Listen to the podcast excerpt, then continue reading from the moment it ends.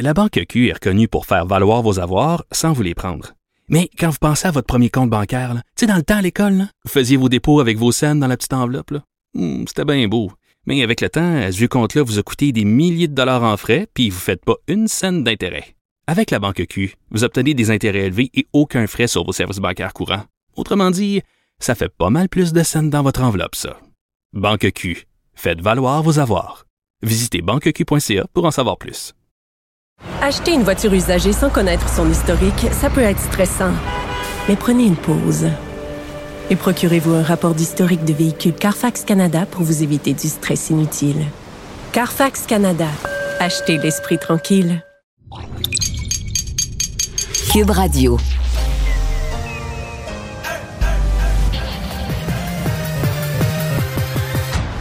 Mario Dumont.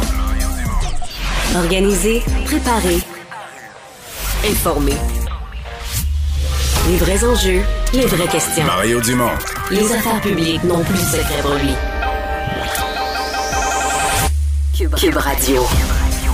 Bon vendredi, bienvenue à l'émission. Là, vous avez quitté le bureau de bonheur. Vous vous êtes dit, il fait bien trop beau. C'est pas vrai que je vais m'enfermer dans un, dans- au travail aujourd'hui. Vous avez trouvé une excuse. Salut Vincent. Salut. Mais Ouais, on est- L'absentéisme doit être élevé quand même. Oui, oui, nous on est là. Oui. Nous on est là jusqu'à la fin euh, aujourd'hui. Euh, et euh, ben, là, aujourd'hui, on parle beaucoup d'une décision de la Cour suprême. En fait, on en parlait avant de rentrer en ondes parce qu'elle est très difficile à interpréter. Mais c'est majeur comme impact. Puis On a tous au Québec le cas Guy Turcotte en tête, évidemment, en lisant Oui, ça. tout à fait. La Cour suprême qui se basait sur certains dossiers, dont celui de Matthew Brown, un Albertain qui avait violemment attaqué une femme là, en 2018, causant des lésions permanentes. Et lui disait qu'il était intoxiqué là, à l'alcool et la drogue et ne contrôlait, cro- ne contrôlait plus ses actes. Et aujourd'hui, la Cour suprême euh, statue que l'intoxication extrême, c'est une défense valide en cours. Mais c'est parce qu'avant, tu pouvais pas plaider ton auto-intoxication. Parce Et là, que si tu t'étais intoxiqué toi-même, tu étais responsable de tes actes jusqu'au bout. Et ça se plaidait plus là, comme défense. là. Donc Et, là, euh, ça peut se replaider à nouveau. Ouais, ça invalide donc l'article du code criminel qui empêchait ça, donc qui nous pa- qui, euh, qui, qui nous protégeait de ces accusations-là. Euh, ça a fait réagir, entre autres, le Parti conservateur qui dénonce ça et on renvoie un peu la balle au Parlement. On va analyser ça plus tard dans l'émission. Et le ministre David Lametti, le ministre de la Justice fédérale, devrait réagir. On rejoint tout de suite l'équipe de 100 nouvelles. 15h30, c'est le moment d'aller retrouver notre collègue Mario Dumont. Salut Mario. Bonjour. On a appris un petit peu plus tôt, d'ailleurs, c'est CBC qui a, sorti, euh, qui a sorti cette nouvelle. Le premier ministre, François Legault, qui refuse au mois de septembre prochain de participer à un débat en anglais, le consortium des médias anglophones. Pourtant, il l'avait fait en 2018, mais cette fois-ci, son entourage évoque que c'est trop de préparation et on souhaitait s'en tenir à deux débats, celui de TVA, celui de Radio-Canada. Est-ce que c'est justifiable selon toi? Ah, absolument. Euh, pour moi, le débat en anglais est pas du tout obligatoire. Euh, ça aurait pu, évidemment, compte tenu là, du débat qu'on a, des frustrations de la communauté anglophone qui, en fin de semaine, vont, vont manifester, ça aurait pu être une belle courtoisie. Mais je veux dire, au Québec, ça se passe en français. Il n'y a aucune obligation d'avoir un débat en anglais.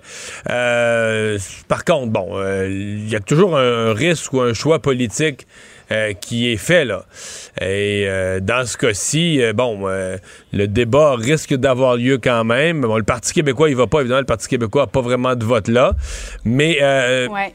Le, le débat risque d'avoir lieu entre le Parti conservateur, euh, le Parti libéral du Québec, évidemment, qui a le plus à perdre. là. Dans le fond, elle- D- Dominique Anglade elle est un peu mal pris avec ça, parce que son intérêt à elle, c'est qu'il n'y aurait pas de débat en anglais. Parce que c'est de donner une occasion au Québec solidaire, puis au Parti conservateur. Éric Duhem, là, euh, va profiter au maximum de toute cette tribune-là pour faire voir que le Parti libéral a mal défendu les anglophones, puis tout ça. Puis les anglos ont le goût de croire ça. là. Les anglophones du Québec sont assez critiques du Parti libéral.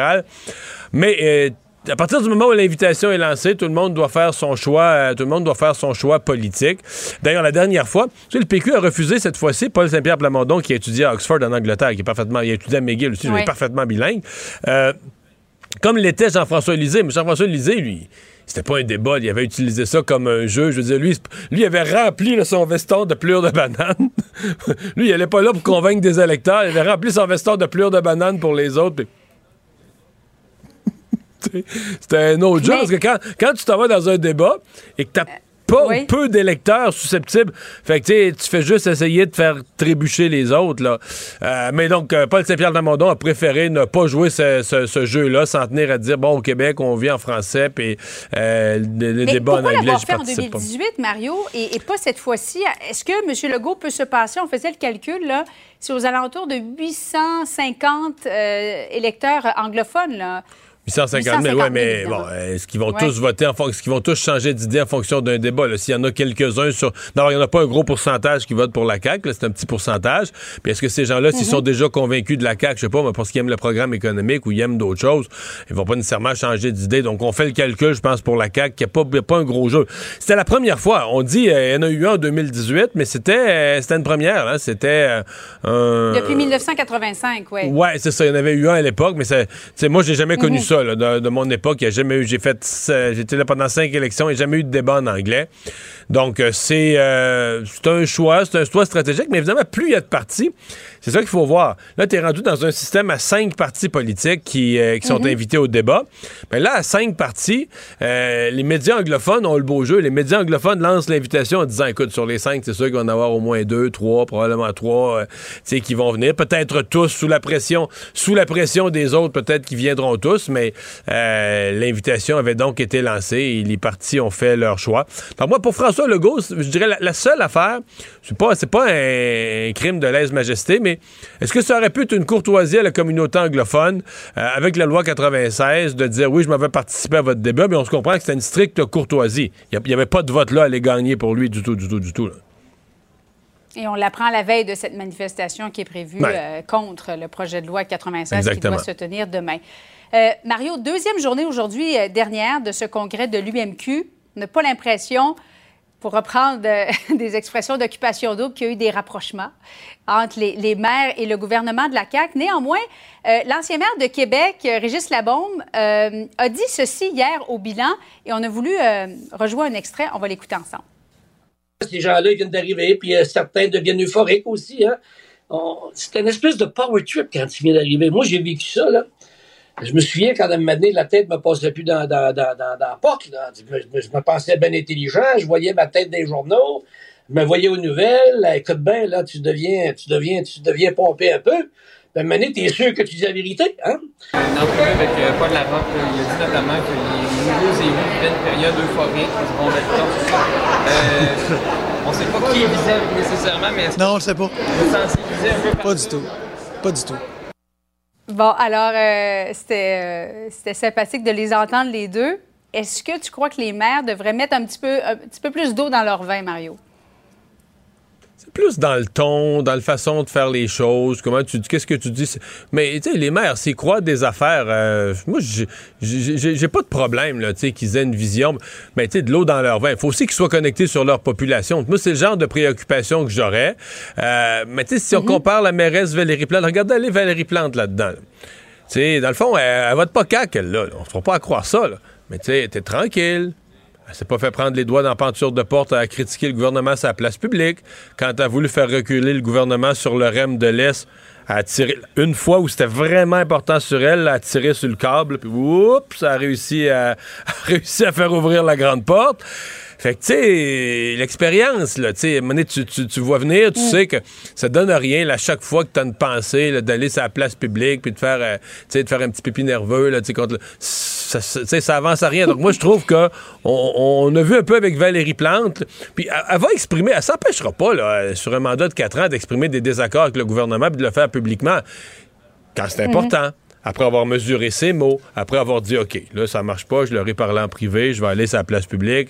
Mais disons, c'est, de la mesure stratégique, là, tu sais, pour pas, euh, pas gaspiller des cartouches. J'ai l'impression qu'il y a certains nouveaux maires qui l'ont peut-être moins, euh, moins euh, saisi. Ce matin, ceci dit, Gabriel Nadeau-Dubois était extrêmement habile hein, des, des- à, formuler, que les maires étaient inspirants, qui, était son inspiration. Et tu sais, ces formules, pas juste sur la forme, mais sur le fond aussi, là, pour aller chercher les maires, que, les sources de financement, parce que, derrière tout ça, l'aménagement puis les changements climatiques, derrière tout ça, les maires veulent de l'argent, là. Je veux dire, les maires veulent de l'argent. C'est comment on va distribuer l'argent futur. Mais, tu sais, dans la Mais façon pour donner plus- des services, il y a tellement eu de nouveaux citoyens au cours des dernières Oui, années. mais c'est comment on va chercher l'argent? Dans le fond, écoute bien la formulation là, que Gabriel Nadeau-Dubois a employée. Elle dit la taxe foncière qui pénalise les maires lorsqu'ils protègent les terres et les milieux humides. En voulant dire, si, si tu construis sur des milieux humides, tu vas chercher un nouveau terrain, une nouvelle taxe foncière. Euh, et donc, si le maire protège ces milieux. Donc, c'est. Euh, D'abord, il y a un fond de vrai, là. il, touche, il touche un point sensible. Ouais. J'ai trouvé que lui touchait le cœur du débat. Et tu sais, c'est comme on dit en québécois, c'est bien twisté là, comme formule pour ramasser en peu de mots euh, ce qui veut dire. J'ai trouvé que c'était bien formulé. Euh, et de, ben, crois-tu en fait que la CAQ pourrait, à la veille des élections, se mettre à dos des maires de plusieurs villes au Québec, puis ça pourrait peut-être nuire là, au, potentiel résultat de la CAQ éventuellement aux prochaines élections? Je le sais pas. Ça, c'est quand même complexe. D'abord, là, on a l'impression, euh, tu sais, dans le fond, c'est 4-5 maires. C'est pas euh, des maires au Québec, il y en a 1000. là, et Mais ils des plus pas- grosses villes. Ouais, c'est ça. Mais ils sont pas tous contre la CAQ. Puis même dans les plus grosses villes, il y en a qui jouent ces deux tableaux, il y en a qui veulent être amis avec tout le monde. Fait que, tu sais, euh, mais est-ce qu'à certains endroits, il y a des maires euh, qui pourraient, peut-être, peut-être. Mais tu sais, pour le maire qui fait ça, c'est un c'est une arme à deux tranchants parce que si tu te retrouves après l'élection puis que c'est la CAQ qui est réélue au gouvernement puis le même député caquiste ou le même ministre caquiste dans ton comté dans ta région euh, ben tu te retrouves un peu dans la même situation que François Legault avec, avec, euh, Justin Trudeau au lendemain de l'élection fédérale là. tu sais euh, Trudeau est réélu euh, Legault a flirté avec les conservateurs en cours de campagne Fait au, len- au lendemain t'es pas dans la position idéale pour négocier tes affaires Fait que les maires, les maires vont calculer tout ça mais je m'attends pas je m'attends pas un affrontement épique. Là, dire, la tradition au Québec, c'est que les maires, comme on dit, jouent leurs cartes. Là. La visite du pape François, euh, voilà, c'est c'est confirmé. Mario, à la fin du mois de juillet, va visiter trois villes au Canada, dont Québec, pour concrétiser, euh, venir en quelque sorte boucler la boucle, euh, réitérer les excuses aux peuples autochtones. Comment tu vois cette visite, Mario? Ben, euh, importante, là, euh, je pense, pour les, les peuples autochtones. Tu sais que c'est un processus. Ils ont été accueillis très correctement au Vatican, mais à ce moment-là, on leur a promis que les excuses se feraient sur place. Et je pense que tu as utilisé l'expression boucler la boucle. C'est c'est vraiment ça.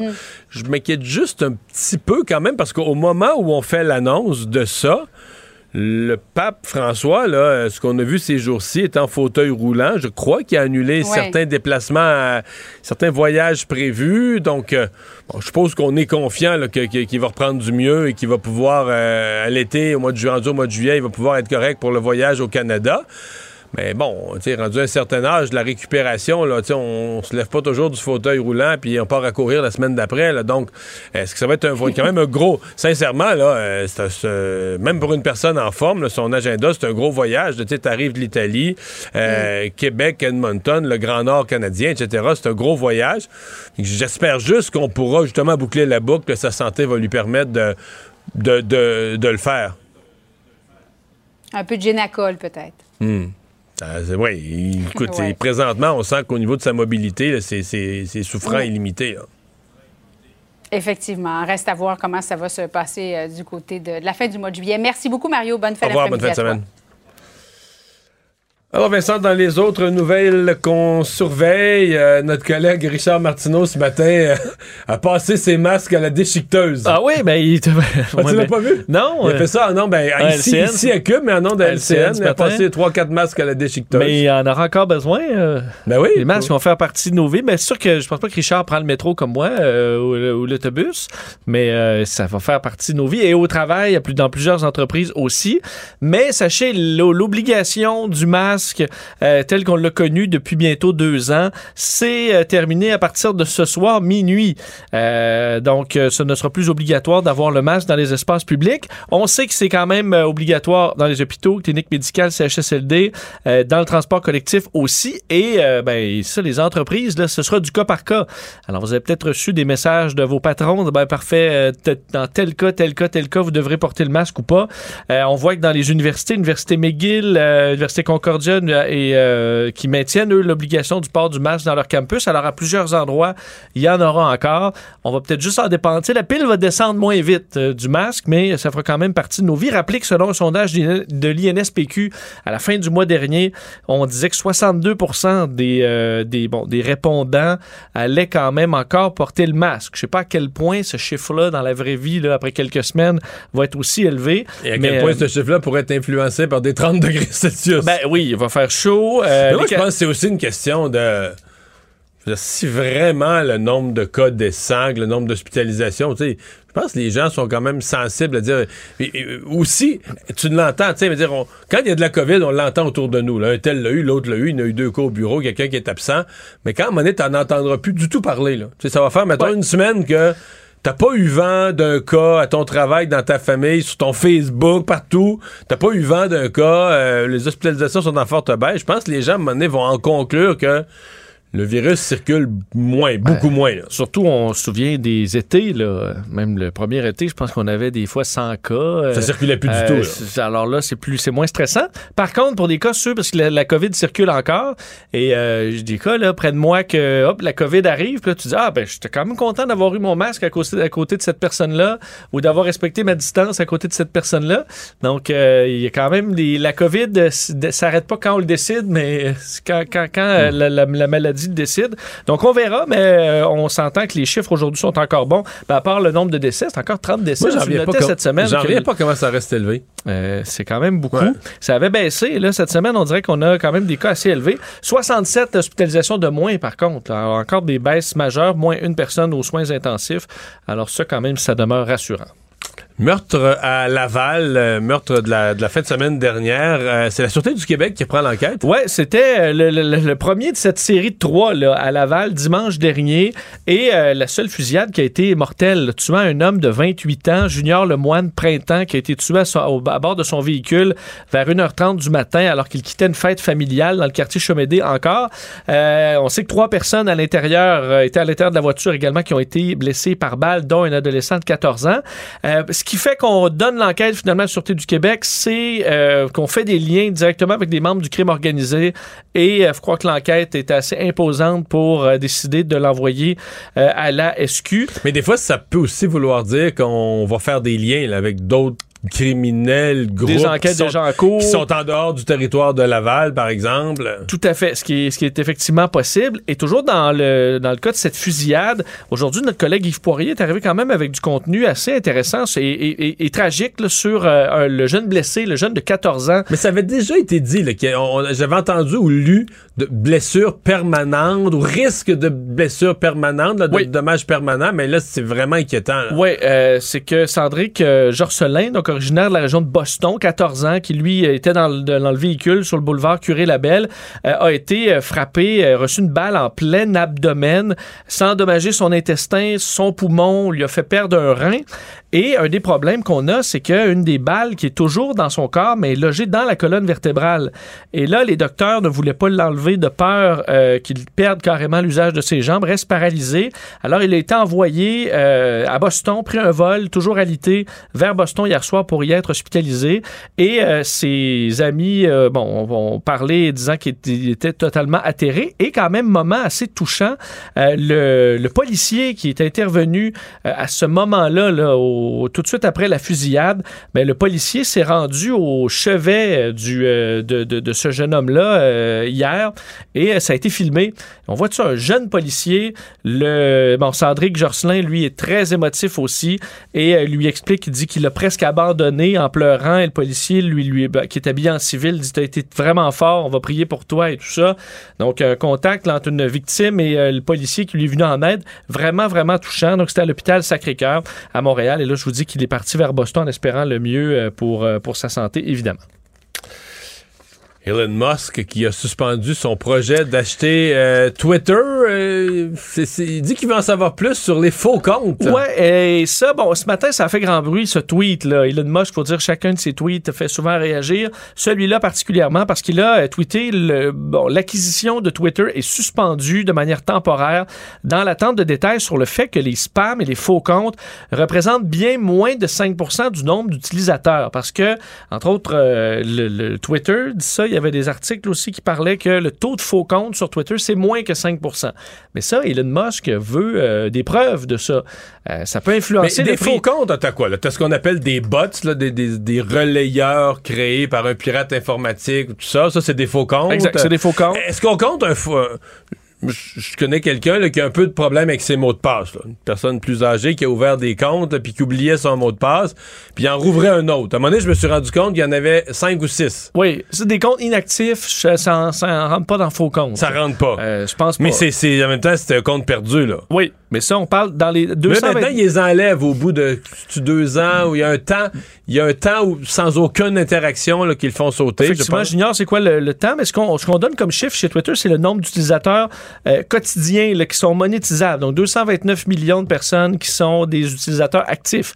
Il y a des comptes, effectivement, qui sont plus utilisés du tout, mais les, euh, les comptes, tu disais, le faux compte des bots, des gens qui ont plusieurs comptes sous des fausses identités, euh, du spam, euh, beaucoup de ça, là, du spam là, qui envoie des, des publicités, des cochonneries, cochonneries.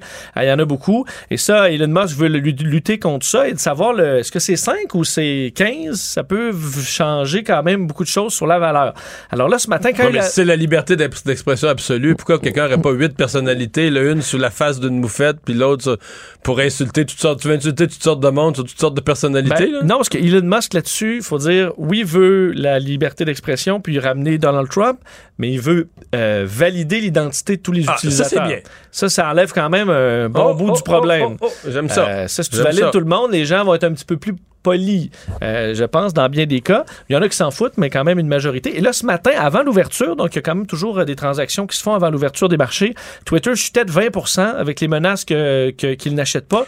Là, c'est à moins 10 Mais, mais en fait, c'est revenu. Sincèrement, je l'ai regardé, moi, en milieu d'avant-midi, pour en parler en ondes. Puis c'était revenu exactement au niveau, là, ou à peu près, à quelques scènes près, l'action est revenue au niveau de. Avant que tout ça commence, avant que Elon Musk, parce que quand Elon Musk a dit je vais acheter Twitter, ça a fait grimper les actions. Oui. Puis moi, ce que ça me disait, c'est c'est comme si le marché, il croyait plus. C'est comme si le marché a ramené l'action au prix quand il n'y avait pas d'Elon Musk dans le décor. Comme si le marché se disait, bon, Elon Musk, ça arrivera pas. Mais Ouais. c'est peut-être Ça risque quand même d'arriver parce qu'il a d'ailleurs euh, publié un autre message, euh, Elon Musk, tantôt, disant qu'il était toujours commis à acheter. À mon avis, c'était peut-être pour euh, faire, faire, bon, calmer un peu le jeu. Alors, on verra. Mais oui, cette transaction-là, à mon avis, va se faire. faut dire, le, le conseil d'administration l'a approuvé là, pour 44 Ouais, ouais. milliards. Et Elon Là, il y Musk... a un prince saoudien qui va financer avec lui une partie. Ça avait été annoncé il y a 4-5 jours là, Ouais. pour 2, ben, pas 2 Ouais, milliards sur 40, mais quand même. Un petit peu. Un petit montant, Alors, 2 mais milliards. rien de- un petit montant de 2 milliards, mais c'est pas... euh, J'avoue que c'est pas rassurant. Mario Dumont et Vincent Dessureau. Un duo aussi populaire que Batman et Robin. Cube, Cube Radio. Il y aura une grande manifestation en fin de semaine. Euh, ça va euh, se passer dans, dans l'ouest de Montréal, partir du collège Dawson. Euh, c'est toute une série de groupes liés à la communauté anglophone euh, sous la, le leadership du, du Québec Community Group Networks qui euh, vont manifester pour faire connaître leur désaccord avec la loi 96, euh, la loi qui, qui vient modifier la charte de la langue française. Et ce, à quelques jours là, de l'adoption finale. On est rendu vraiment à l'étape finale de l'adoption de ce projet de loi. Russell Corbin est directeur général de l'Association des commissions scolaires anglophones du Québec. Euh, bonjour, M. Corbin. Bonjour, M. Dumont. Pourquoi l'importance de cette euh, manifestation? Est-ce que vraiment euh, ce, ce projet de loi est si, si néfaste, si mauvais pour la communauté anglophone? Ben, non seulement nous croyons qu'elle est néfaste euh, pour les Québécois euh, d'expression anglaise, mais on pense qu'il y a des éléments dans la loi qui sont néfastes pour le Québec dans son ensemble. Alors oui, euh, c'est pas c'est pas tout le projet de loi qui est contesté, mais il y a des éléments dans le projet de loi 96 qui soulèvent d'énormément d'inquiétudes, inquiétudes, voire euh, anxiété euh, dans euh, des dizaines de milliers de Québécois et Québécoises. OK. Prenons ça par morceaux. Si vous me disiez la, la plus grosse inquiétude, là, si vous aviez, vous, vous avez déjà été député, là, si vous aviez en commission parlementaire à soumettre un amendement ou un retrait d'article, lequel ce serait? Alors, comme on dit, un éléphant se mange une bouchée à la fois. Sûrement l'utilisation des clauses dérogatoires, les clauses non-obstant, représente un, un- un point important. Parce que ça Euh, empêche de contester la loi devant les, devant les tribunaux au nom de la, au nom de la charte. là. Tout à fait, M. Dumont. Euh, l'existence des clauses dérogatoires, c'est une chose.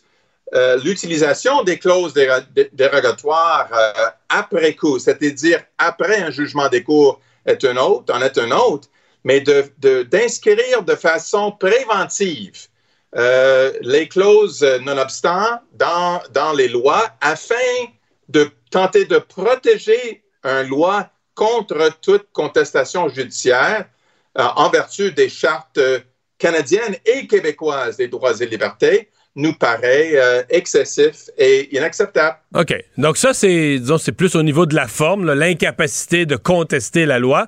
Euh, dans les éléments, on va dire, rappelons-les concrets, là, dans, je ne vais pas dire que c'est pas concret, mais dans les, éléments qui touchent directement à la vie des gens, qu'est-ce qui est le pire? Le cégep, les services publics? Quelles sont les dispositions qui vous déplaisent le plus? Là? Oui, alors, euh, il y a effectivement toute la question des services gouvernementaux, incluant les services de santé, services sociaux. Euh, qui sont limités euh, en vertu d'un article de, de, la loi à des Québécois euh, anglophones historiques. Hein. On, on, définit qu'est-ce que c'est un anglophone, on définit par les critères d'accessibilité à l'école en anglais et euh, ça ne représente pas tous les anglophones du Québec et, et, et nous craignons effectivement qu'il va y avoir des dizaines de milliers d'anglophones qui seront privés de services gouvernementaux ou en santé et services sociaux à cause de cette définition-là. Hmm. Donc là, vous, parce qu'en disant ça, vous qualifiez d'anglophones des nouveaux arrivants qui ne sont pas anglophones, mais qui n'ont pas appris le français en arrivant au Québec, donc qui se sont intégrés à la communauté anglophone. Euh, est-ce qu'ils ont vraiment des droits, eux autres, en matière, en, matière de, d'utiliser l'anglais ou d'avoir des droits à l'anglais? Moi, je comprends très bien qu'un anglophone qui, qui, qui, est né au Québec, je respecte au plus haut point les droits, mais quelqu'un qui est arrivé il y a 10 ans, qui parlait ni anglais ni français, ni français, il est arrivé au Québec, on lui a dit, faut que tu t'intègres au français, il s'est dit, moi, je m'en fous, ça parle anglais partout, il a appris juste l'anglais. Est-ce qu'on le considère comme un anglophone aujourd'hui ou on le considère comme un néo-québécois qui retarde à s'intégrer? Ben, dans une définition généreuse de qu'est-ce qui est, qui est un anglophone, je dirais que oui. Et surtout pour les services de santé et services sociaux, M. Dumont. Euh, vous vous souvenez comme moi la déclaration euh, du premier ministre Bouchard qui a dit que quand quelqu'un se rend dans un hôpital, on veut des examens ou des tests de sang et non pas des tests euh, linguistiques. Et euh, il, se peut que des gens qui sont ici depuis longtemps, qui ont appris le français par ailleurs, mais dans des moments de stress, que ce soit possiblement dans la communication avec les, enseignants à l'école ou avec des professionnels de la santé, euh, aimeraient mieux euh, communiquer en anglais. Nous, on voit pas de, voit pas de danger pour la langue française avec cette définition généreuse de qui peut parler, qui peut recevoir des services en anglais. Mais ce matin, j'ai reçu à LCN, j'ai reçu le ministre euh, Simon Jolin Barrette, j'y ai posé la question parce que il y avait une des participantes là, à la manifestation qui m'a dit un médecin pourrait recevoir une amende s'il s'adresse à un patient en anglais. Alors et, et Simon Jolin Barrette m'a dit c'est faux point à la ligne, c'est faux. Les gens vont pouvoir se faire soigner. Il n'y a personne qui va rester pas soigné ou euh, personne qui va donner une amende à un médecin parce qu'il s'adresse à quelqu'un en anglais. Euh, là, on ne sait plus où est la, où est la vérité. Qu'est-ce que dit vous, vous comprenez comment le texte de loi là? Euh, Nous comprenons que, euh, entre autres, dans la désignation des postes où on peut demander une connaissance de l'anglais, qu'il y aura un rétrécissement de ces, de ces postes-là. Euh, moi, j'ai pas lu dans le projet de loi, M. Dumont, euh, euh, qu'un qu médecin peut avoir une amende pour avoir parlé okay, euh, okay, okay. en anglais à un, patient. Que, parce, ouais, non, OK. non euh, j'ai pas lu ça. Le cégep, là, est-ce que ça, c'est un gros, euh, c'est un oh. gros accrochage, l'obligation?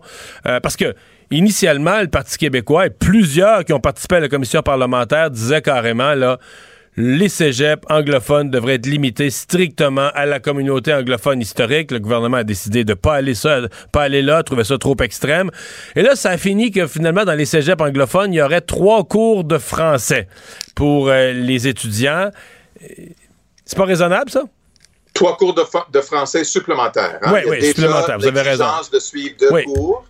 Euh, on ajoute trois cours. Moi, je dirais, M. Dumont, pour euh, la majorité des, des, étudiants au cégep, ça ne posera pas de problème. Euh, nous sommes conviants qu'ils vont passer ces cours-là. Ils vont sortir du cégep euh, avec une meilleure connaissance de l'anglais. Mais il y en a des catégories d'étudiants qui vont trouver ça plus difficile. On l'a vu avec les étudiants des Premières Nations, hein, qui, à Ganawagé, par exemple, apprennent en premier lieu le Mohawk, deuxième l'anglais, souvent le français, c'est la troisième langue, de demander cinq cours en français pour l'obtention du diplôme est, une exigence qui, qui va très loin. Moi, je suis disposé à écouter ces gens-là pour savoir est-ce que ces mesures-là représentent une barrière ou un frein à la diplomation de cégep? Mais, mais, mais d'ailleurs, c'est pas euh, pas le seul implication, euh, c'est pas le seul euh, conséquence pour les cégeps. Il y a euh, les limites sur les inscriptions, hein, les limites sur les inscriptions Ouais. au cégep anglophone qui ont été durcies pendant la commission parlementaire. Les dirigeants des cégeps parlent de l'étouffement des cégeps à long terme. Alors, euh, euh, moi, je suis très parce que c'est chanceux, hein. l'arrêt de, ouais, de leur croissance, là, parce qu'ils ils ont, ils ont connu une croissance phénoménale ces dernières années. Mais la nouvelle, on me dit que la nouvelle formule, non seulement va arrêter la croissance, mais va, à, terme, va diminuer le nombre d'inscriptions actuelles. Alors, euh, moi, j'ai eu la chance euh, euh, d'envoyer mes enfants soit à l'école anglaise, l'école euh, euh, de- français, les cégeps aussi, mais de commencer à, faire par la porte arrière, c'est-à-dire euh, restreindre l'inscription des francophones et des allophones au cégep euh, de langue anglaise. Quand le gouvernement dit je veux pas faire ça, je veux pas appliquer la loi 101 au cégep, ils ont trouvé une façon de le faire par la porte en arrière et c'est pas euh, c'est pas acceptable et c'est pas honnête. Est-ce que vous sentez, euh, parce que je pense pour les gens qui suivent ça un peu, on n'a pas, pas de- de- d'exemple récent dans la dernière décennie ou à peu près, ou même peut-être plus, de mobilisation de la communauté anglophone sur la question linguistique. Est-ce que c'est la plus, la plus importante, la plus imposante mobilisation anglophone euh, depuis, euh, depuis une décennie, depuis plus d'une décennie? Je dirais que oui, M. Dumont, et je sais que vos auditeurs, euh, il y a une certaine partie qui vont dire Ah, ils pleurent, c'est la minorité le mieux traitée au monde. J'ai tout entendu ça, je l'entends de la bouche d'autres commentateurs. Est-ce que c'est vrai? Je pense pas. Euh, le, le niveau d'anxiété, de frustration euh, est très élevé dans la communauté anglophone. Il y a des gens qui questionnent notre appartenance. Est-ce que les Québécois d'expression anglaise sont bienvenus au Québec? Et ça, c'est le cumul de plusieurs gestes. hein. La loi 21 qui frappe euh, très fort, euh, la loi sur la laïcité, les déclarations... Mais ça touche pas les anglophones, ça, d'aucune façon. là? ben, ça touche, euh, ça touche les enseignants et les, euh, et, et les dirigeants dans les écoles publiques euh, euh, québécois, effectivement, du côté anglophone, malgré le fait que le juge Blanchard a déclaré invalide ces articles-là en ce qui concerne le, le- le réseau anglophone. Le gouvernement est allé en appel. Mais oui, ça touche. Ça touche les minorités et la communauté anglophone étant une minorité, on est très sensible aux droits des minorités euh, dans, dans leur ensemble.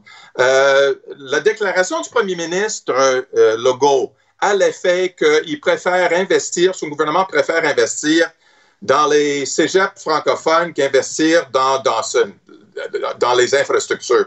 Moi, j'ai peu de souvenirs, M. Dumont. Nous avons siégé en même temps à l'Assemblée nationale. J'ai peu de souvenirs d'un chef d'État qui a dit ouvertement, nous, on, va mettre de côté les règles d'investissement, on va re- mettre, de côté les normes d'occupation d'espace et on va approcher, on, va regarder ça comme une question linguistique. Je préfère ne pas investir dans une cégep anglophone qui s'appelle Dawson, puis investir dans des cégeps francophones. Je vous mets au défi de transposer ça aux États-Unis avec, euh, avec d'autres minorités, entre autres la couleur de la peau, pour, pour vraiment comprendre à quel point cette déclaration-là a frappé dans la communauté anglophone. Je, reviens sur cette notion. Je, je- comprends que s'il y a une chose que les anglophones, parce que j'écoute les médias, puis je vois, je lis ce qui se dit, s'il y a une chose que les anglophones sont écœurés d'entendre, c'est que c'est la, minorité la mieux traitée, puis tout ça, mais, mais, est-ce que la vérité, c'est pas plus que les anglophones sont pas vraiment une minorité. C'est-à-dire que oui, ils sont une minorité au Québec, mais tu sais, une minorité, une minorité dans une majorité au Canada, puis peut-être plus encore important, une majorité en Amérique du Nord, faisant que les médias, les réseaux sociaux, euh, la radio, la télé, vous l'ouvrez, vous switchez, vous passez d'un poste à l'autre, et tout est en anglais, tout partout. Euh, à Montréal, on a des exemples, on s'en est moqué, là, des gens qui vivent en anglais sans jamais, sans jamais même se rendre compte qu'il y a du français. Le président d'Air Canada a tout vécu sa vie en anglais depuis, depuis 15 ans, sans jamais s'accrocher à nulle part, sans jamais avoir d'ennui. C'est un peu ça qui fait quand les... Bon, puis les universités, les cégeps, les hôpitaux, euh, l'ouest- à l'ouest de Montréal, tout se passe en anglais, puis euh, majoritairement en anglais. Je veux dire, euh, c'est pour ça que quand un anglophone se lève puis dit ouais mes droits, dire, le francophone qui regarde ça, il- on peut on peut écouter, on peut être sensible, vous nous l'expliquez bien. Mais c'est dur de dire, euh, tu sais, c'est- pas vivable, c'est le goulag, nos droits sont bafoués. Il y a un point où on dit, ouais, il faut relativiser, non? Je comprends. Et euh, voilà la complexité de cette situation-là. Vous ne m'avez jamais entendu parler du Québec comme un goulag. Jamais. Euh, il y en a des hurlus, berlus dans toutes les communautés, Oui. incluant la communauté anglophone, incluant les, les, les, les Québécois d'expression fran- euh, euh, de, langue française. Nous ne sommes pas responsables des déclarations de ces hurlus, berlus-là dans la communauté anglophone, pas plus que vous l'êtes chez des Québécois, euh, des Québécois francophones. Le, le, le fait, en tout cas, moi, j'ai jamais entendu le fait que le, l'anglais comme langue soit forcément menacé au Québec. Effectivement, il y a le reste du Canada, il y a l'Amérique du Nord, il y a le monde. Mais moi, de ma résidence dans Notre-Dame-de-Grâce, de mon lieu de travail à Dorval, euh, ailleurs, nous, les Québécois anglophones, on reçoit des services du gouvernement du Québec. On reçoit les services au Québec. Et quand il y a des limites sur nos institutions, des institutions qui ont été bâties par la communauté, euh, vous savez, euh, l'existence de l'hôpital général juif est due largement au fait que les médecins juifs n'avaient pas le droit de pratiquer Ah, dans mais- d'autres hôpitaux. Mais l'historique est important, vous avez tout à fait raison. Il n'y a, pas- a de doute là-dessus. C'est juste que le, résultat dans le présent fait que. Il y, y a des services. C'est peut-être pas le cas pour des anglophones en Gaspésie ou dans le canton de l'Est, tout partout, par exemple. Mais à Montréal. Tout à fait. Tout à fait. Mais quand nos institutions sont menacées, que ce soit les commissions scolaires anglophones, nous avons déjà eu des discussions là-dessus avec le projet de loi, avec la loi 40, que ce soit l'avenir des cégeps à cause des, euh, des limites sur les inscriptions, que ce soit l'accès aux justice, hein, il ne revient pas au ministre de la Justice du Québec de déterminer si on peut demander à des candidats pour des postes de juge de comprendre une langue autre que le français et l'anglais. Euh, il revient aux, aux, aux gens qui administrent la justice, c'est-à-dire le juge en chef de la Cour du Québec, c'est-à-dire d'autres, à, à- à- à- à assurer que les anglophones, qui ont par ailleurs un droit constitutionnel à l'accès aux, jus- aux justices, peuvent être desservis en anglais devant les tribunaux. Et le barreau du Québec, qui n'est pas un organisme euh, anglophone, a sévèrement critiqué des dispositions dans la loi, dans le projet de loi 96, qui limitent la connaissance euh, de, de l'anglais à des potentiels, à des candidats pour poste de juge, juge dans, les, dans, dans, dans, dans le domaine municipal. C'est une ingérence contre l'indépendance judiciaire et, quant à nous, ça enfreint au droit des, euh, des, des Québécois anglophones d'avoir de l'accès aux justices en anglais. M. Coupman, on dépasse largement notre temps, mais c'est intéressant. J'ai deux dernières questions. On va essayer de les rouler vite. Euh, et on a appris au cours des dernières euh, minutes, de la dernière heure, là, que le Parti québécois et la CAQ, euh, euh, leur chef, en fait, je devrais dire, vont euh, refusent de participer à un débat en anglais durant la prochaine campagne électorale. Ça vous déçoit? Oui, je pense que c'est du mépris envers le- l'électorat euh, anglophone. Je comprends que le français est la langue commune au Québec.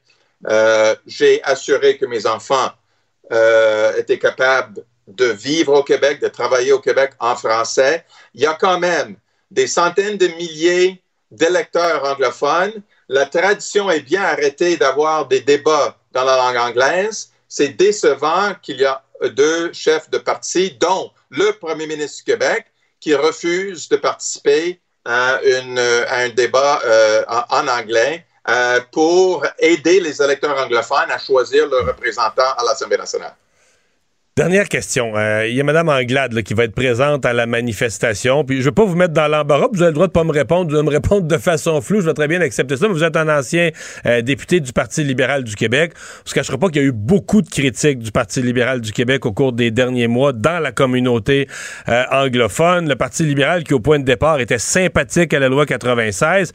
C'est même eux qui ont amené cette idée des cours de français qui allait même plus loin que la version actuelle. Là, finalement, ils sont devenus anti-loi 96 au point d'aller manifester. Euh, est-ce que vous êtes satisfait de la gestion du dossier par le Parti libéral? Est-ce que la communauté anglophone l'est? Est-ce que Mme Manglade va être la, bienvenue à la manifestation? Euh, tous les Québécois et Québécoises sont le bienvenus à la manifestation. Tout élu, euh, de tout parti politique confondu, de toute, de toute langue. je répète, M. Dumont, nous, pensons, nous croyons que la loi le projet de loi 96 est néfaste pour les Québécois d'expression anglaise, mais nous croyons également qu'il y a des dispositions dans la loi qui vont nuire euh, aux Québécois dans, leur ensemble, qui vont nuire au développement du Québec, qui atteint les droits fondamentaux de tous les Québécois et Québécoises. Et nous allons accueillir à bras ouverts euh, tous, euh, tous les Québécois et Québécoises qui désirent manifester demain. M. Coupman, merci. Merci à Au revoir. La Banque Q est reconnue pour faire valoir vos avoirs sans vous les prendre. Mais quand vous pensez à votre premier compte bancaire, tu sais, dans le temps à l'école, vous faisiez vos dépôts avec vos scènes dans la petite enveloppe. Hmm, c'était bien beau. Mais avec le temps, ce vieux compte-là vous a coûté des milliers de dollars en frais, puis vous ne faites pas une scène d'intérêt. Avec la Banque Q, vous obtenez des intérêts élevés et aucun frais sur vos services bancaires courants. Autrement dit, ça fait pas mal plus de scènes dans votre enveloppe, ça. Banque Q, faites valoir vos avoirs. Visitez banqueq.ca pour en savoir plus. Acheter une voiture usagée sans connaître son historique, ça peut être stressant. Mais prenez une pause. Et procurez-vous un rapport d'historique de véhicule Carfax Canada pour vous éviter du stress inutile.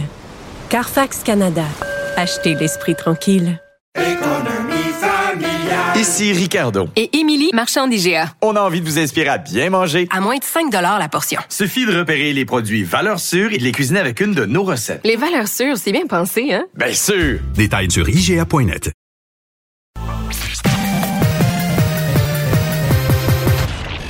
Combiner crédibilité et curiosité. Mario Dumont. Cube Radio. Le conflit Russie-Ukraine avec Guillaume Lavoie. Bonjour Guillaume. Bonjour Mario.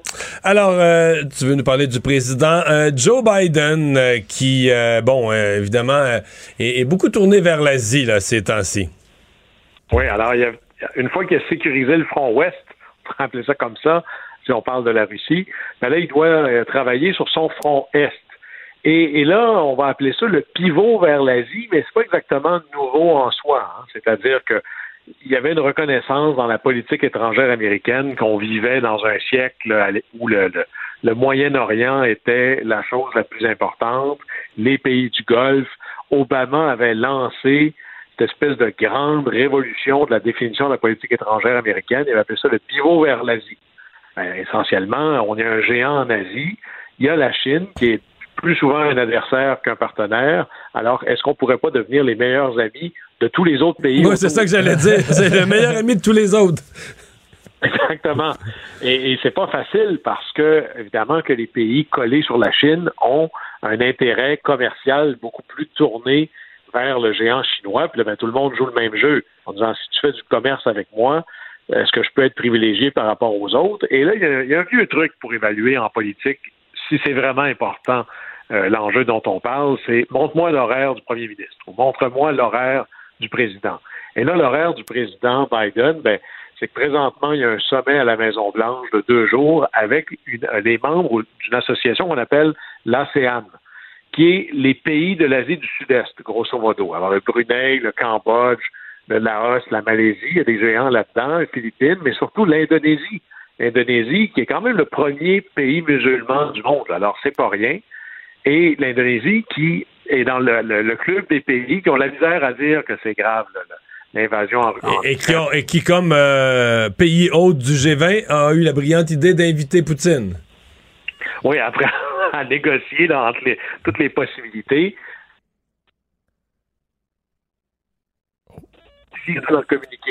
Alors là, bien évidemment, euh, Biden invite tout le monde à la Maison-Blanche pendant deux jours. Et qu'est-ce qu'il fait une fois que ça c'est terminé? Il embarque sur Air Force One, l'avion présidentiel, et il s'en va cinq jours en Asie. Il va aller en Corée du Sud et au Japon. Et il va relancer ou participer à un truc que vous allez entendre, le quad. Et là, c'est pas un exercice physique comme tel, quoique des fois ça peut l'être, là, avec tout le décalage horaire, mais c'est le, le dialogue quadrilatéral pour la sécurité. Alors là-dedans, il y a quatre pays, tout le quad, les États-Unis, l'Australie, un peu le Canada du coin, le Japon et l'Inde. En gros, c'est un pseudo-OTAN dans ses balbutiements qui De Pacifique Sud, un- autant du Pacifique Sud. c'est ça, de l'Asie. Puis là, ben, là-dedans, on sait qu'il y a l'Inde, évidemment. Il y a l'Inde, plus un loin. géant. Puis là, ben, le Japon, c'est pas mal réglé dans quel camp il est, mais l'Inde, ça ne l'est pas. L'Australie a besoin d'aide, mais là, les, États-Unis viennent de leur donner des sous-marins nucléaires, alors ils devraient être à, à bord.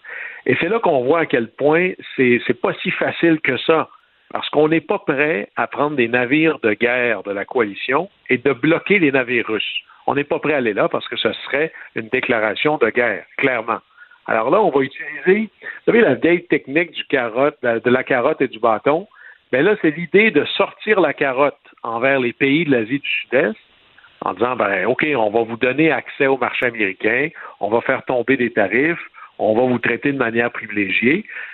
Ça, c'est la carotte. Le bâton, on- vous ne l'aurez pas de notre part, on voudrait que vous l'ayez envers la Russie. Donc, arrêtez d'acheter l'énergie russe ou les biens russes. Et on en parlait, le Japon, c'est pas réglé encore.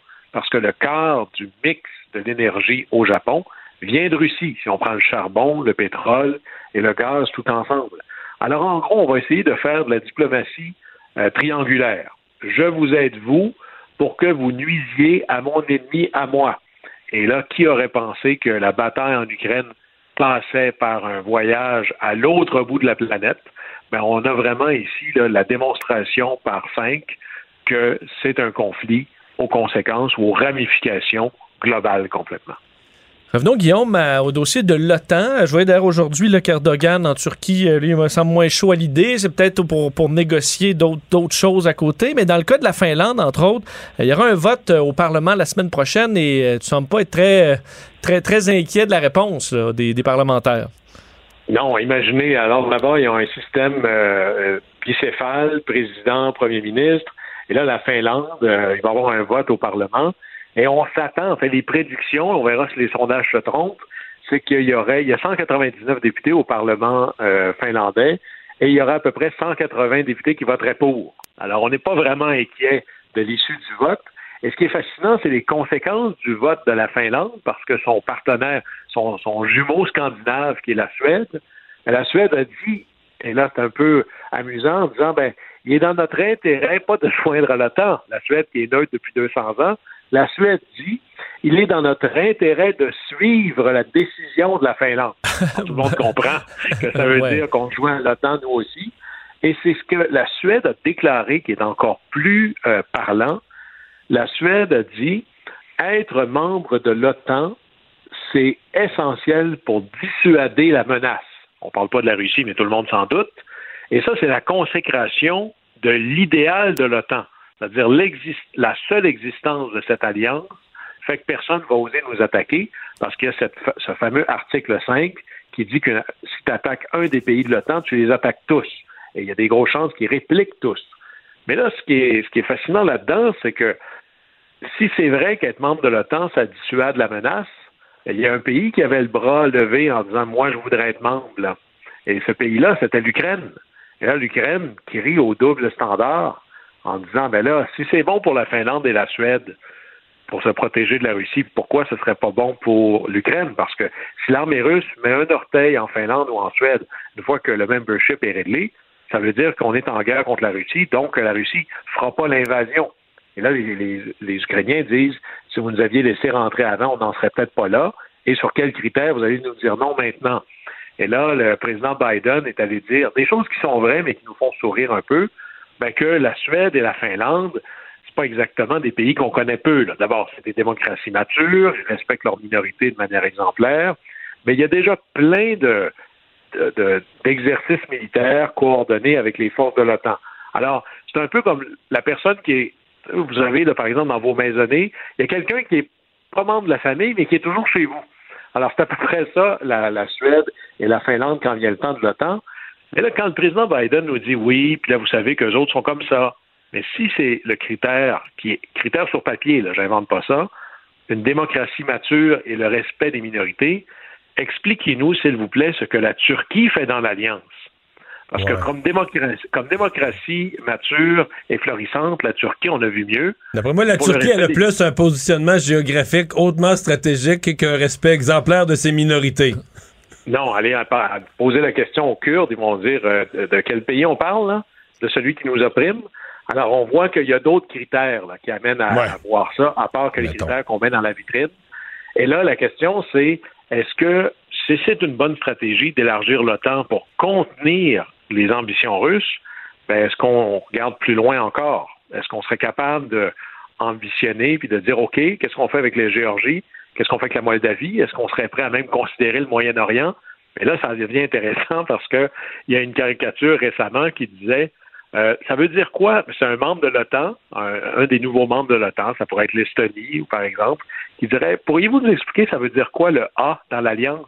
Parce que l'organisa- l'organisation du traité nord-atlantique, on commence à être loin dans l'Est. Alors, il y a d'autres considérations que uniquement là, de protéger les deux côtés de l'Atlantique, mais c'est quelque chose qu'on va suivre.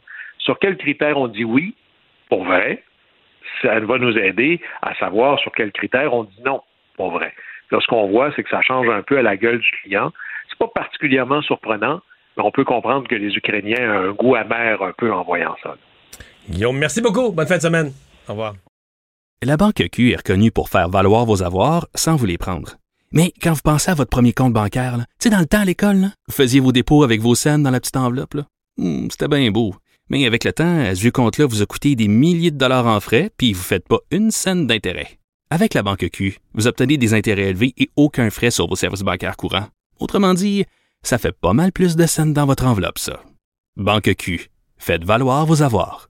Visitez banqueq.ca pour en savoir plus. Acheter une voiture usagée sans connaître son historique, ça peut être stressant. Mais prenez une pause. Et procurez-vous un rapport d'historique de véhicule Carfax Canada pour vous éviter du stress inutile. Carfax Canada. Achetez l'esprit tranquille. Ici Ricardo. Et Émilie, marchand d'IGA. On a envie de vous inspirer à bien manger. À moins de 5 la portion. Suffit de repérer les produits valeurs sûres et de les cuisiner avec une de nos recettes. Les valeurs sûres, c'est bien pensé, hein? Bien sûr! Détails sur IGA.net. Mario Dumont. Il analyse l'actualité et sépare les faits des rumeurs. Il n'a qu'une seule parole, celle que vous entendez. Cube Radio. C'est devenu aux États-Unis un problème euh, présidentiel, politique présidentiel pour euh, le président Biden, je dis bien. Euh, le fait qu'il y a des ruptures de stock, qu'il y a des difficultés de s'approvisionner en lait maternisé, du lait pour les bébés et surtout pour les bébés qui ont des allergies.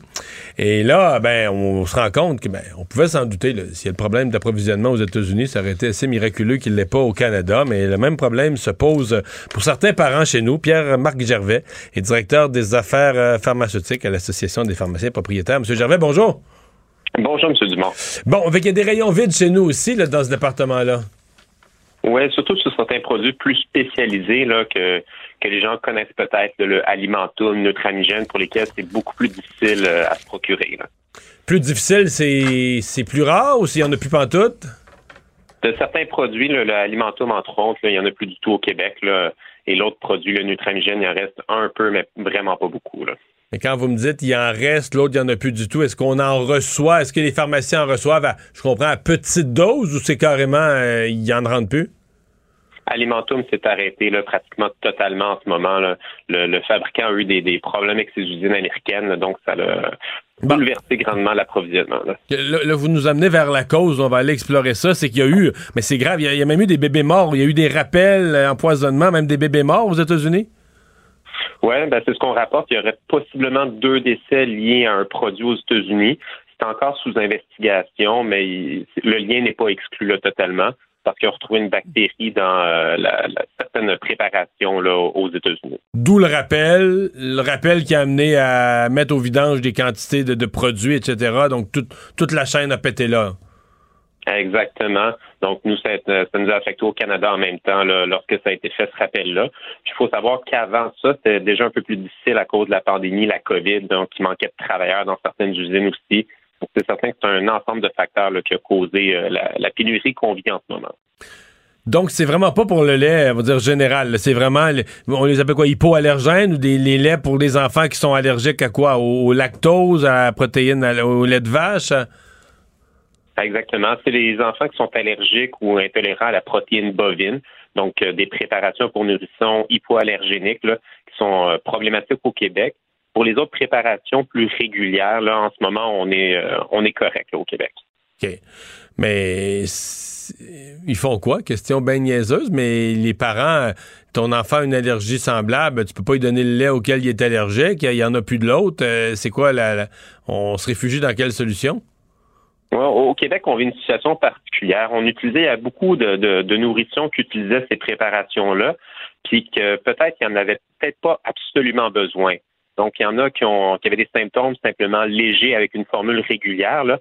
Donc, on pourrait réessayer d'autres formules pour euh, ces, enfants-là, des formules, par exemple, à base de soya ou des formules euh, qui sont conduites partiellement hydrolysées, donc euh, qui contiennent la protéine, mais qui est déjà dégradée un peu pour aider à la digestion. Donc, il y a d'autres formules qui peuvent être tentées chez les nourrissons qui avaient des symptômes légers avant d'introduire les formules plus spécialisées. Et pour ceux qui ont, appelons ça, une allergie sévère, on, on, on essaie de, de- de gérer le mieux possible les inventaires, les petits inventaires restants? Ben exactement. Donc, c'est un effort collectif qui va être fait là-dedans pour vraiment s'assurer que les enfants qui en ont absolument besoin des préparations très spécialisées qui puissent y avoir accès. L'allaitement maternel, il se situe où là-dedans? Est-ce que ces enfants-là sont aussi allergiques au lait maternel, au lait maternel ou est-ce que, euh, dans- en fait, dans- je comprends que pour une femme qui, qui, qui, qui n'a pas allaité, qui a commencé quelques semaines ou quelques mois, il est trop tard, là, mais euh, est-ce qu'il y a des mères qui vont carrément décider de, de- d'allaiter euh, faute d'avoir le, le- du lait de remplacement? Oui, il y a plusieurs mères, quand elles le peuvent, qui vont essayer de recommencer à allaiter. Donc ça, c'est une possibilité. Puis des fois, il y a des enfants qui sont extrêmement allergiques. Donc la mère va devoir modifier son alimentation pour éviter certains produits là, qui pourraient favoriser la transmission de, de- des, des- des protéines auxquelles l'enfant serait allergique là, dans le lait de la mère. OK, donc, vous voulez dire un- que si l'enfant est allergique à la protéine bovine et que la mère, elle l'allaite, ben là, il faut pas qu'elle la mange quoi, là, de- de- du bœuf, du lait, du fromage, etc., là? Elle doit faire attention. Elle doit regarder c'est quoi l'effet chez son enfant. Donc, il y a des enfants qui sont extrêmement sensibles. Ce sont des degrés variables. Effectivement, la mère peut regarder là, comment son enfant réagit à, l'allaitement en fonction de son alimentation, elle. Parce que, que- toute la discussion qu'on a, on parle des enfants, on parle pas d'allergies comme les arachides, on parle quoi? On parle des coliques, on parle d'enfants qui ont mal au ventre et qui pleurent parce qu'ils ont mal au ventre. C'est ça la, conséquence. Autour de tout ça, c'est ça la conséquence. Les enfants qui ont des symptômes légers, effectivement, ça, des, de la diarrhée, des gaz, mais des enfants qui ont des symptômes beaucoup plus sévères, qui eux, c'est vraiment un blocage intestinal jusqu'à un certain point qu'il pourrait y avoir. Donc, il faut absolument les éviter. Mais pour plusieurs enfants, c'est des symptômes plus légers. Donc, à ce moment-là, selon, on peut essayer d'autres choses, là, toujours selon le confort de l'enfant. Puis, comme vous dites, c'est vraiment les nourrissons, là, en, en bas d'un an, qu'on utilise ça. là. Est-ce que ce serait exagéré de parler d'un certain désarroi là, chez certains parents? Parce que, je sais pas, moi, j'ai passé ça, ça fait une vingtaine d'années. Mais, tu sais, quand t'es nouveau parent, tu sais, tout t'arrive, une allergie, t'es déjà énervé. En fait, t'es énervé par tout ce qui arrive, là, avec ton tout petit, là, qui est si fragile. Là, euh, on t'annonce une allergie, c'est déjà un choc. Après ça, on t'annonce que le produit que dont t'aurais besoin il est plus trop disponible. Est-ce que ça crée un certain désarroi? Ah ben il y a beaucoup d'inquiétudes, on le voit chez les parents parce que vous, avez des enfants, c'est quelque chose qui est extrêmement précieux pour des parents, puis on veut lui offrir de ce qu'il y a de meilleur pour lui. Donc, quand notre enfant il avait des inconforts, euh, il était plus irritable avec une préparation qu'il recevait, à ce moment-là, faut, on veut comme parents aider notre enfant. Des fois, on se sent un peu démuni, là. Donc, euh, bonne chose là-dedans, c'est qu'il y a des professionnels, des pharmaciens, infirmières, nutritionnistes, médecins qui sont là pour accompagner donner confiance à ces parents-là, puis les aider à faire un, essai avec un produit là, qui pourrait euh, remplacer de façon tout à fait convenable en, évaluant correctement le, le nourrisson. Dernière question, est-ce qu'on a, bon, il y a eu un problème dans les usines, etc. Je suppose que là, on va, va, vérifier, voir à tout ça, essayer de repartir. Est-ce qu'on a une, une perspective dans le temps d'un retour à une certaine normalité? On se croise les doigts pour euh, fin de l'été, début de l'automne. C'est ce qu'on envisage en ce moment avec les, les fabricants là, en termes de retour plus normal. Merci beaucoup d'avoir été là. Au revoir, Pierre. Merci Euh, Marc bien. Gervais, directeur des affaires pharmaceutiques chez les pharmaciens propriétaires. La Banque Q est reconnue pour faire valoir vos avoirs sans vous les prendre. Mais quand vous pensez à votre premier compte bancaire, là, tu sais, dans le temps à l'école, là, vous faisiez vos dépôts avec vos scènes dans la petite enveloppe. là. Hmm, C'était bien beau. Mais avec le temps, à ce compte-là vous a coûté des milliers de dollars en frais, puis vous ne faites pas une scène d'intérêt. Avec la Banque Q, vous obtenez des intérêts élevés et aucun frais sur vos services bancaires courants. Autrement dit, ça fait pas mal plus de scènes dans votre enveloppe, ça. Banque Q. Faites valoir vos avoirs. Visitez banqueq.ca pour en savoir plus. Acheter une voiture usagée, ça peut être stressant, mais prenez une grande respiration. Et imaginez-vous avec un rapport d'historique de véhicule Carfax Canada qui peut vous signaler les accidents antérieurs, les rappels et plus encore. Carfax Canada. Achetez l'esprit tranquille. Ici Ricardo. Et Émilie, marchand d'IGA. On a envie de vous inspirer à bien manger. À moins de 5 la portion. Suffit de repérer les produits valeurs sûres et de les cuisiner avec une de nos recettes. Les valeurs sûres, c'est bien pensé, hein? Bien sûr! Détails sur IGA.net.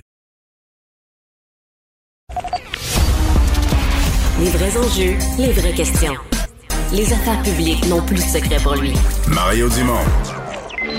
Vous avez 24 minutes dans une journée. Tout savoir en 24 minutes.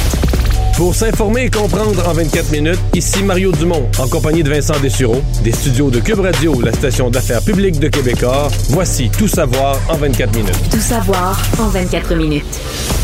C'est dans quelques heures, à compter de minuit, que l'obligation du port du masque dans les endroits publics disparaîtra au Québec après pratiquement deux ans. Donc, les gens vont deux rentrer ans. dans les bars ce soir avec leur masque puis vont sortir sans masque. C'est vrai. Ils vont laisser tomber, si sur, minuit, tu ils vas vont le laisser avoir, tomber sur la piste de danse. Là. Ouais, ou le lancer en l'air comme s'ils avaient comme un Comme au chapeau, euh, ouais. ouais, ou un chapeau de comment Ah, de ça? graduation, de graduation. Euh, donc euh, oui, il faut dire que cette décision-là avait été confirmée par le directeur national de la santé publique par intérim, Dr Luc Boileau, mercredi. Le port de- du masque qui n'allait plus être obligatoire, à l'exception, on sait des hôpitaux, cliniques médicales, CHSLD, le transport en commun aussi évidemment toujours recommandé pour les personnes vulnérables. Et euh, faut dire, euh, gardez votre votre paquet de masque quand même pas trop loin parce qu'il faudra l'utiliser effectivement dans ces endroits-là. Ouais, si vous allez à la clinique Euh, médicale, à l'hôpital, visiter quelqu'un ou pour vous-même. Ben oui, et euh, votre employeur peut-être le demandera aussi. Vous allez peut-être recevoir, si ce n'est pas déjà fait, des consignes en ce sens. Alors peut-être que certains disent, hey, plus de masque au travail, puis là, le- t'as pas- non, non, tu vas remettre ton masque parce que. Ben, euh, moi, ce que j'ai vu dans les employeurs, dans certains cas, c'est des, des lieux, là, dans le bureau ou dans des usines, il y a un lieu fermé. Donc, en général, tu ne le porteras pas, mais il faudra que tu entraînes un dans ta poche quand tu vas dans tel lieu fermé ou Ouais. tel endroit. ou- Et on comprend qu'il y a des entreprises qui ont eu des éclosions qui ont carrément euh, causé de nombre- de- d'énormes problèmes. Donc, euh, je pense que certains vont vouloir le, le garder. Euh, les Québécois aussi semblaient vouloir le, porter encore dans une majorité. On se souvient ce sondage de l'INSPQ du début, à fait de la fin du mois d'avril. 62% des répondants disaient vouloir continuer de le porter. Euh, 80% des 60 ans et plus. faut dire, peut-être qu'après quelques jours, quelques semaines, avoir les autres ne pas le porter. Euh, les cas qui, euh, continuent de diminuer aussi, peut-être que tranquillement, on verra ce nombre-là chuter. Euh, et euh, les chiffres aujourd'hui, là, dans le bilan des cas, bon, montrent encore une fois que ça va bien au Québec. Moins 67 hospitalisations. On était à 1754, moins une personne aux soins intensifs. Bilan des décès, par contre, toujours assez élevé à 30 décès par jour, en fait, dans la dernière, dans la dernière journée. Alors, un chiffre quand même assez élevé. Les recherches se sont poursuivies toute la journée dans la rivière euh, du Nord à Sainte-Adèle, dans les Laurentides, afin de retrouver cette adolescente qui a fait une chute accidentelle euh, hier, alors que on dit il profitait de la belle journée avec des amis sur la pause du midi à leur école secondaire qui est, tout- euh, qui est à proximité. On sait qu'elle aurait perdu pied. Ses amis qui ont tenté de lui porter secours sans succès. L'élève de quatrième secondaire qui a été emporté par le courant. Donc vaste opération de recherche aujourd'hui qui impliquait pompiers, policiers, plongeurs de la sûreté Du Québec, euh, euh, le même un drone de la Sûreté du Québec qui est utilisé, qui du haut des airs euh, peut donner de l'information, guide les équipes de recherche et sauvetage sur le terrain dans des embarcations qui ratissent les berges, les, bon, les, berges de la rivière du Nord, un peu de chaque côté. Et pour l'instant, par contre, pas de, pas de développement. Je vais vous faire entendre un extrait de quelques, quelques personnes qui étaient, qui, étaient, qui étaient là aujourd'hui et on voit que c'est une communauté qui est grandement affectée. Je pense que c'est toute la communauté des élèves qui est touchée euh, par le drame. La vie tient à un fil, comme on dit. C'est vraiment triste pour euh, tout le monde. C'est pas facile. Ça nous a vraiment euh, ébranlé, puis ça nous a fait réaliser beaucoup de choses aussi qu'on sait jamais qu'est-ce qui peut se passer. Plusieurs d'entre nous, c'est la première fois qu'on est au- qu'on expérimente ça autant proche. Fait que je pense que c'est pour ça que ça nous choque autant aussi. là. Les parents là-dedans doivent être euh, complètement euh, euh, dévastés là, par cette affaire-là. On voit... Ouais, puis il y avait, euh, dans les entrevues, j'ai entendu un monsieur de certain âge, là, quand même, qui, a l'air être un local de Saint-Adèle depuis toujours ou depuis longtemps. Il parlait de la rivière au printemps, mais des fois, les messieurs plus âgés, ils parlaient de la rivière quasiment comme un danger, c'est comme connu, là, tu sais, dire, euh, on, la rivière, on- plus tard dans l'été, on l'aime, là, mais à ce temps-ci, on en a peur un peu, on s'en tient loin. Ouais. Parce On qu'il comprend- fait, parce c'est que- c'est beau et sec, mais les rivières sont encore. euh, Non, mais il y avait de la neige dans les hautes tellement eu, Laurentides, il y avait de la neige il n'y a pas longtemps. Donc la rivière, tu sais, le courant est vraiment très, très fort. là. Euh, c'est que c'est ça, il n'y a pas de. Pas de pardon là, quand le courant te- te- t'emporte. Et on a vu cette opération quand même importante. On voit les, pompiers euh, avec des pics euh, à travers les rochers au milieu de la rivière dans le courant. Opération quand même difficile. Alors on ratissera et on continuera les opérations pour encore un certain temps, c'est certain. Euh, revenons au dossier des fusillades à Laval. La Sûreté du Québec a annoncé aujourd'hui avoir pris l'enquête sur le meurtre d'un homme de 28 ans. C'est la première des trois là, fusillades en succession, celle qui a eu lieu dimanche. Dans un véhicule plein de monde. un véhicule criblé de balles. Junior Lemoine Printemps a été tué à bord de, son, de ce véhicule vers 1h30 du matin dans le quartier Chomédé. Eux qui revenaient d'une fête familiale. Trois autres personnes qui étaient à l'intérieur ont été blessées par balles. Ce qu'on comprend, c'est que euh, après certaines informations, donc début d'enquête, euh, on dit ça semble être relié à des membres du crime organisé. Et euh, bon, vu des informations, on croyait pertinent de donner l'enquête à la Sûreté du Québec. Est-ce qu'il y avait déjà quelque chose d'une enquête d'ouverte sur quelque chose de similaire? Est-ce que c'est parce que ça gros? touche, oui, parce que la police de Laval peut pas. euh, si c'est quelque chose qui touche d'autres individus qui sont en dehors ou d'autres crimes qui ont été commis en dehors du territoire de Laval, là, ça peut être une raison d'ordonner ça à la sûreté. Effectivement, alors c'est la Sûreté du Québec qui prend le relais toujours sur cet événement. Je vous disais qu'un jeune de 14 ans avait été euh, blessé gravement dans la fusillade, mais aujourd'hui on en a su un peu plus. Sandrick Jorcelin, là, ce, jeune homme originaire de la région de Boston, Massachusetts, qui euh, fait, était dans le véhicule qui quittait cette fête sur le boulevard Curé-Labelle lorsqu'il a été criblé de balles. Et lui a été blessé euh, beaucoup, une balle en plein abdomen qui a endommagé son gros intestin, son poumon. Il a perdu un rein euh, alors qu'il était à côté de son oncle de 28 ans. C'est lui qui est décédé, Junior le moine printemps.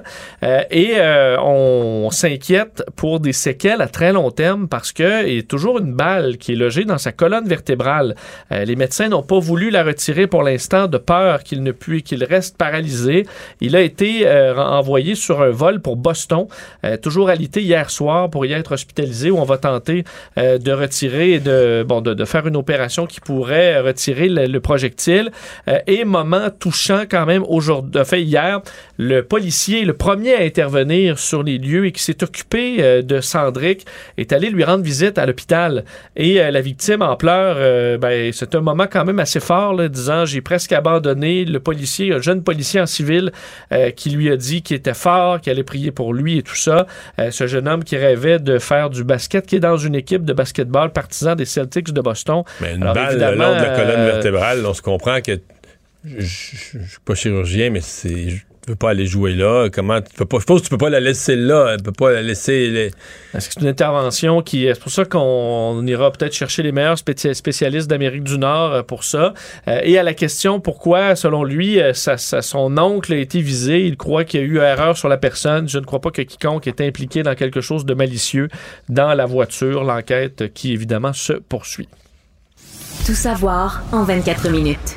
Le pape euh, sera au Canada en, quelques mois à peine, en juillet, du 24 au 30 juillet prochain. Le pape François, qui a maintenant 85 ans, euh, va faire donc son troisième voyage de l'année. Lui qui, euh, visite auparavant le Soudan du Sud, la République démocratique du Congo, avant de se rendre donc au Canada.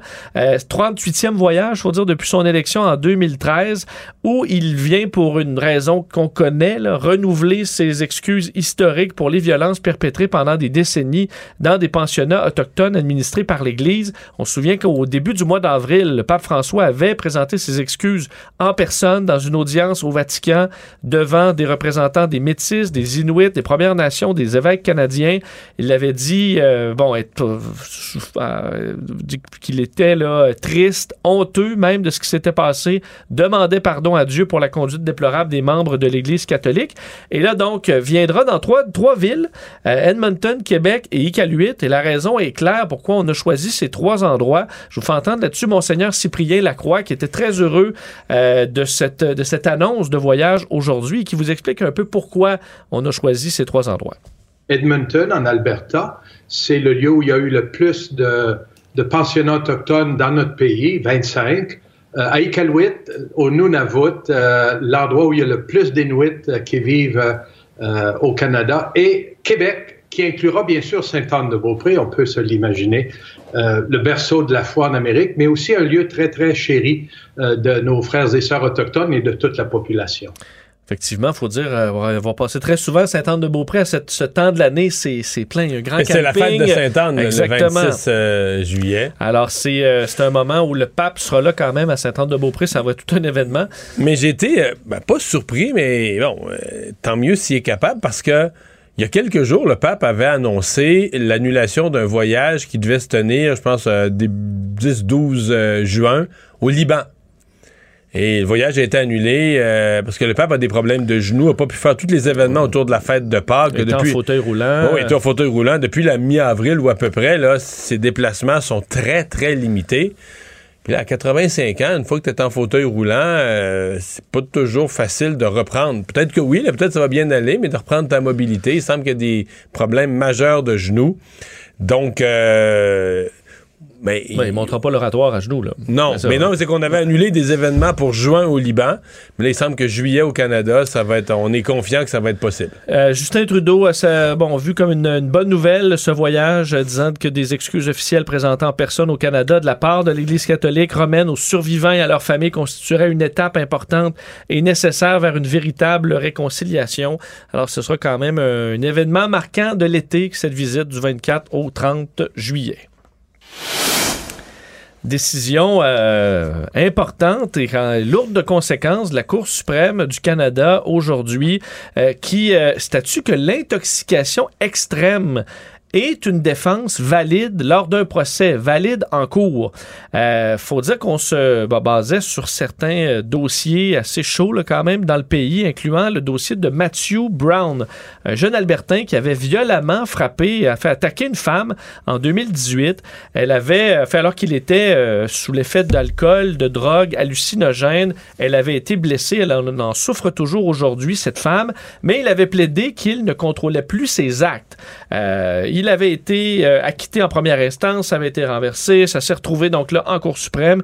Il y a d'autres dossiers similaires qui euh, sont devenus, bon, qui sont venus étoffer ce, ce dossier-là concernant l'article 33.1 du Code criminel euh, qui dit donc qu'on ne peut invoquer cette intoxication extrême, qu'on est responsable de l'intoxication et donc des gestes que l'on va faire une fois intoxiqué. Euh, Sincèrement, moi, je trouvais ça quand même logique. là. Que si tu t'es auto-intoxiqué, tu peux pas, peux pas invoquer ça comme défense. C'est un peu comme euh, conduire euh, en boisson. Là. Tu peux Ben- pas dire je suis trop chaud pour euh, décider de pas conduire chaud. C'est ça. Bon, mais c'est pour ça que là, on faut dire qu'il y a un mot quand même important là-dedans, c'est le mot extrême. Donc un moment où tu vraiment là, tu, tu déconnectes. là. Et on parle de crimes violents. Ce que le, le- le juge bon dit entre autres, c'est que la, cet article du code criminel est inconstitutionnel, que selon l'article, selon le fait, ça viole la charte des droits et et libertés parce que la décision d'une personne de devenir ivre ne signifie pas qu'elle avait l'intention de commettre une infraction avec violence. On dit aussi que l'accusé peut être déclaré coupable sans que la poursuite ait prouvé que la personne souhaitait ou avait l'intention de commettre euh, cet acte-là. Par contre, et ça vous fera peut-être vous gratter un peu la tête, c'est qu'au même dans le même euh, dans le même document, on suggère au Parlement d'aller promulguer une loi pour tenir les personnes extrêmement ivres responsables de leurs crimes violents. Mais moi, je pensais que c'était déjà ça la loi là. Mais je crois qu'on est dans ce que je saisis de tout ça, c'est dans la constitutionnalité Puis on est, dans les la fines, on est dans les fines nuances de jusqu'à quel point, dans quelles circonstances, quand tu t'auto-intoxiques, quand tu t'intoxiques toi-même, tu pourrais plaider ça comme défense. Exactement. Parce que la Cour suprême dit dans l'état actuel de la loi, c'est pas acceptable, c'est pas constitutionnel, mais le Parlement devrait aller retravailler là-dessus. Donc la Cour reconnaît qu'il y a quelque chose là. Je pense que c'est ce que le. Je veux pas interpréter la. C'est quand même assez complexe comme décision, mais que là, le texte était peut-être trop. euh, on, on peut. On, on pouvait pas le plaider. Et là, on voudra peut-être le nuancer dans un projet de loi plus précis, parce que le juge, euh, là-dedans, bon, de, de- en fait, les, juges ont dit que c'était même un, un objectif social urgent et réel de protéger les femmes, les enfants, euh, notamment des crimes violents perpétrés par des gens qui sont en état d'intoxication extrême. Alors, on dit c'est on un a problème, tous, ouais. il faut légiférer, mais on enlève le- la disposition qui Actuelle. actuelle. Bon. Je... je- on a tous en tête, évidemment, le code sur code. Là. Oui. Le cas célèbre au Québec de ça, c'est le code sur code, qui, lui, s'était auto-intoxiqué. Mais il y avait une complexité de plus. Lui, il s'était intoxiqué au lave-glace. Là. Puis là, c'était même pas clair de la vie des experts. C'est-à-dire... euh, tu sais, Ouais, deux- Quel est l'effet de. Moi, puis, je veux dire, si tu prends, toi, puis moi, tu prends deux bidons de lave-glace, là, à mon avis, la première affaire qui arrive, c'est que tu vomis comme pas possible, là. Je dis pas que c'est bon, mais parce que tu t'intoxiques avec ce que tu digères, mais si tu te mets dans l'estomac un produit vraiment bizarre, pas rapport, même si c'est un produit qui est intoxique, il y a un point de rupture où, je veux dire, l'estomac va juste te renvoyer tout ça, là, Mhm. tu sais, il va juste te retourner, euh, va retourner à ma- Donc, le code sur code était resté, puis ça, c'était vraiment un cas d'auto-intoxication dans le cas. Est-ce que ça pourrait. Tu sais, on est tous curieux, puis probablement que c'est quelque chose qui va être étudié dans les jours et les semaines à venir. D'ailleurs, euh, on va voir ce que- qu'est-ce que le ministre de la Ben, Médecine. il a réagi là, à la décision, affirmant que enfin, il, il disait il est essentiel de préciser que la décision d'aujourd'hui ne s'applique pas à la grande majorité des cas impliquant une personne qui commet une infraction criminelle en état d'ébriété. Alors, tient à rappeler que ça donne pas un feu vert à n'importe qui qui a pris un verre pour commettre des actes criminels. C'est vraiment pas ça. Euh, dit qu'il va examiner attentivement la décision et euh, que ben, ce sera au travail rendu là des parlementaires à, à- à compléter le, le reste. Euh, les le Parti conservateur du Canada aussi a réagi aujourd'hui, euh, disant que la décision de la Cour suprême constitue un énorme pas en arrière pour le droit des victimes. Il est tout simplement inadmissible qu'un comportement criminel puisse être excusé en raison des actions de l'agresseur qui ont conduit à son intoxication. Euh, donc, Moi, je dois ouais. que c'est pas mal ma à première vue, c'est pas mal ma position. là. En attendant de connaître tous les détails, ben, je veux dire, je, je- je- je déteste l'idée qu'une personne qui a commis un crime violent va se défendre en cour en disant mais j'étais gelé bien raide, on était gelé parce que tu t'es gelé. Ouais. où? Je comprends qu'en cas d'intoxication sévère, je- je- là, Là, c'est l'intoxication extrême. Extrême. C'est-à-dire, à mon, peut-être une des interprétations, puis là, on discute, c'est, si, admettons, tu veux tuer ton voisin, là, là, tu vas m'intoxiquer de façon extrême pour y aller, tu vas tellement être intoxiqué extrême que tu tu pourras même pas... pas, tu te- euh, tu viendras deviens plus. complètement aléatoire. là. Ce que tu fais, tu, tu, tu connectes plus avec rien. Donc, ça peut peut-être pas être utilisé dans le but de commettre un crime. Euh, peut-être comme ça qu'on, l'interprète. On aura des interprétations dans les jours et, Et des semaines à experts et des juristes Voilà. qui pourront ventiler tout ça. Québec a annoncé aujourd'hui la mise en place d'un nouveau plan euh, contre le suicide au Québec, euh, une stratégie nationale de prévention du suicide où on investira 65 millions de dollars au cours des quatre prochaines années. Euh, Christian Dubé disait, bon, toujours attristé par les statistiques au Québec, qui parle de trois suicides par jour. Hein, c'est près, en fait, c'est plus de 1000 décès par année au Québec. En 2019, par exemple, 1128 personnes se sont enlevées la vie dans la province, dont 872 hommes. Chiffres qui sont restés à peu près stables pendant euh, toute la décennie 2010-2020. Euh, ce qu'on veut donc, c'est euh, changer les choses, amener, augmenter le bien-être psychologique au Québec, diminuer le niveau de détresse. Et ça, ça passe par quoi? Ben, l'embauche de professionnels, d'intervenants, miser sur l'intégration des connaissances. On dit aussi beaucoup de prévention, entre autres aller chercher les jeunes où ils sont. Les jeunes sont beaucoup victimes des problématiques du suicide, donc on dit là, entre autres, aller les chercher sur les réseaux sociaux, hein, les rejoindre où ils sont. Euh, il y a des défis, par contre, euh, d'embauche de spécialistes. Le président directeur général de l'Association québécoise de prévention du suicide aujourd'hui, Jérôme Godreau, a dit euh, de voir ça d'un œil positif. Euh, dit que l'atout principal, c'est de fixer des objectifs communs, canaliser les efforts.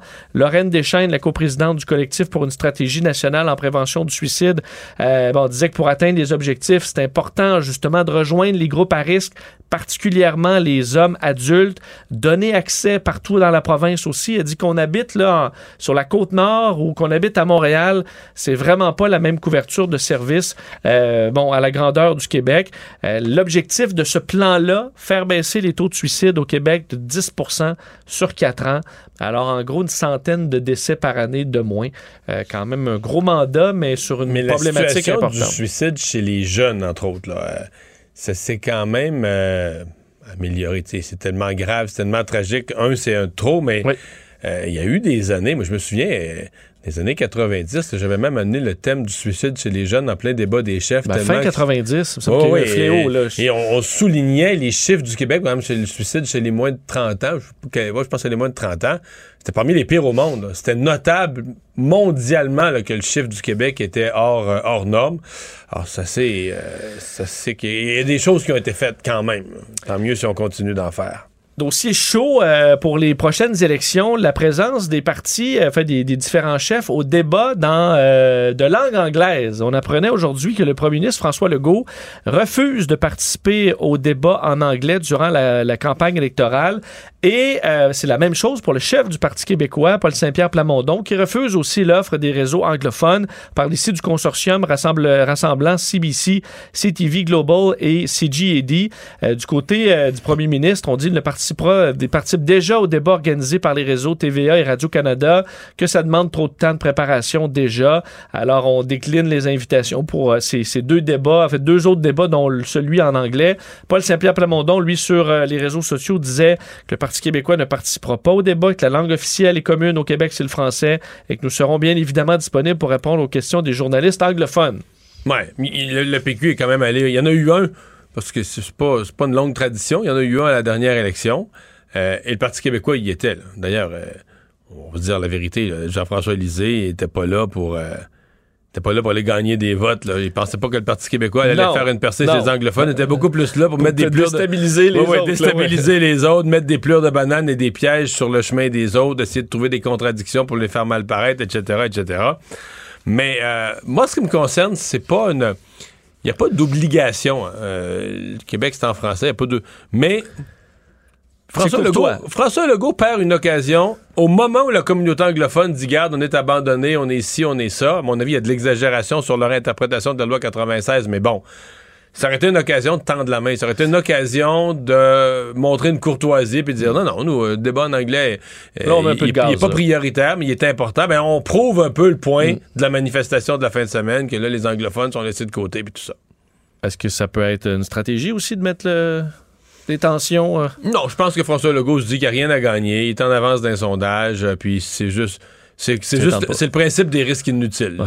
Voit ça comme ça. C'est sûr que toutes tes petites lignes là, que tu apprends et tout ça, il faut que tu les apprennes en anglais, que tu les travailles. Ça demande quand même. Non, c'est c'est vrai que ça demande de la préparation pour lui, probablement un débat dans sa langue seconde. Là. Tu sais, c'est comme, mettons, deux jours de préparation pour un débat où t'as pas un vote à aller chercher. Ouais. C'est probablement le calcul plate qu'il fait. Là. Parlons rapidement de- du dossier de l'Ukraine. En fait, la Russie va suspendre ses livraisons d'électricité à la Finlande à partir de samedi en raison, il faut dire, de la compagnie qui est le fournisseur, compagnie détenue à 100 par une, par une entreprise russe, euh, en raison d'impayés. On dit, ah, la Finlande est en retard sur son paiement, c'est pas arrivé depuis 20 ans, on coupe l'électricité samedi. Bon, euh, ça arrive au moment où la Finlande veut intégrer Se l'OTAN. joint à l'OTAN, Il veut faire un un vote peu. la semaine prochaine. Alors, euh, ce sera à suivre. Alors que le président turc, euh, donc Erdogan, lui, euh, s'est montré plus hostile à l'arrivée de la Suède et de la Finlande dans l'OTAN, disant que ce n'est pas un avis positif, euh, que les pays nordiques servent d'auberge à des terroristes du PKK, le Parti travailleur du Kurdistan. Euh, certains analystes, par contre, voient dans ce geste d'Erdogan davantage vouloir euh, tirer des monnaies d'échange, Ben, négocier, se négocier des F-35 C'est ridicule, ou quelque chose du genre. Sincèrement, euh, c'est loufoque parce que dans les critères de l'OTAN, d'abord, euh, la Suède et la Finlande, des pays exemplaires qui méritent certainement de faire partie de l'OTAN s'ils le demandent, s'ils le veulent, c'est souhaitable de les avoir. Et je veux dire, si on se met à faire une un examen un peu plus attentif de respect des minorités puis de critères Ouais, c'est du lui qui genre. va débarquer. Ouais, le premier qui débarque de l'OTAN, c'est la Turquie. Là. Fait, si la Turquie n'était pas aussi géographiquement située à un point stratégique, euh, un pays d'une certaine taille, je pense pas que je pense que quand on a embarqué la Turquie dans l'OTAN, là on a fermé un peu les yeux sur certains critères. Ça, c'est la vérité. Et terminons avec Elon Musk qui a ébranlé, euh, ben, ébranlé tout le monde euh, ce matin, qui s'intéressait à la transaction de Twitter. On sait qu'Elon Musk euh, veut acheter Twitter pour 44 milliards de dollars. Le CA de Twitter qui avait approuvé euh, la transaction à la fin du mois d'avril, ben là, a mis un doute là-dessus ce matin sur les réseaux sociaux, disant suspendre de manière temporaire euh, euh, cette- ce projet d'acquisition dans l'attente de détails concernant le nombre de faux comptes sur le réseau, qui est évalué par Twitter à moins de 5% Visiblement, Elon Musk veut prouver que c'est moins que 5% Il y a des doutes. Ça pourrait peut-être changer la valeur euh, du réseau social parce que on sait que tu nous vends- tu nous donnes un chiffre euh, de comptes actifs, mais là-dedans, combien de comptes sont de la publicité euh, frauduleuse, euh, des robots automatiques Les fameux russes, bots, des là. bots, des, des comptes multipliés de, de différents trolls. Alors ça, il veut un portrait là-dessus avant de poursuivre. Il a quand même, alors que l'action a perdu 10% aujourd'hui de Twitter, il a republié un autre message pour le dire qu'il était toujours commis à acheter. Et certains encore là, analystes Mario, disaient peut-être une tentative d'Elon Musk de payer un petit peu moins cher aussi, ébranler un peu les marchés, pourquoi pas. Aujourd'hui, moi, ce que j'ai remarqué, c'est que l'action est revenue exactement au prix avant qu'Elon Musk s'y intéresse. Embarque là-dedans. Ouais. C'est comme si le marché était en train de se dire, ben là, Twitter, tu sais, la, la, la, la, la plus-value qui vient là, de l'excitation d'Elon Musk, euh, c'est c'est revenu à, à zéro. À suivre. Résumer l'actualité en 24 minutes, c'est mission accomplie. La Banque Q est reconnue pour faire valoir vos avoirs sans vous les prendre. Mais quand vous pensez à votre premier compte bancaire, tu dans le temps à l'école, vous faisiez vos dépôts avec vos scènes dans la petite enveloppe. Hmm, C'était bien beau. Mais avec le temps, ce vieux compte-là vous a coûté des milliers de dollars en frais, puis vous ne faites pas une scène d'intérêt. Avec la Banque Q, vous obtenez des intérêts élevés et aucun frais sur vos services bancaires courants. Autrement dit, ça fait pas mal plus de scènes dans votre enveloppe, ça. Banque Q, faites valoir vos avoirs. Visitez banqueq.ca pour en savoir plus. Acheter une voiture usagée sans connaître son historique, ça peut être stressant. Mais prenez une pause. Et procurez-vous un rapport d'historique de véhicule Carfax Canada pour vous éviter du stress inutile. Carfax Canada. Achetez l'esprit tranquille. Ici Ricardo. Et Émilie, marchand d'IGA. On a envie de vous inspirer à bien manger. À moins de 5 la portion. Suffit de repérer les produits valeurs sûres et de les cuisiner avec une de nos recettes. Les valeurs sûres, c'est bien pensé, hein? Bien sûr! Détails sur IGA.net. Mario Dumont. Joignez-vous à la discussion. Appelez ou textez le 187 Cube Radio 1877 827 2346.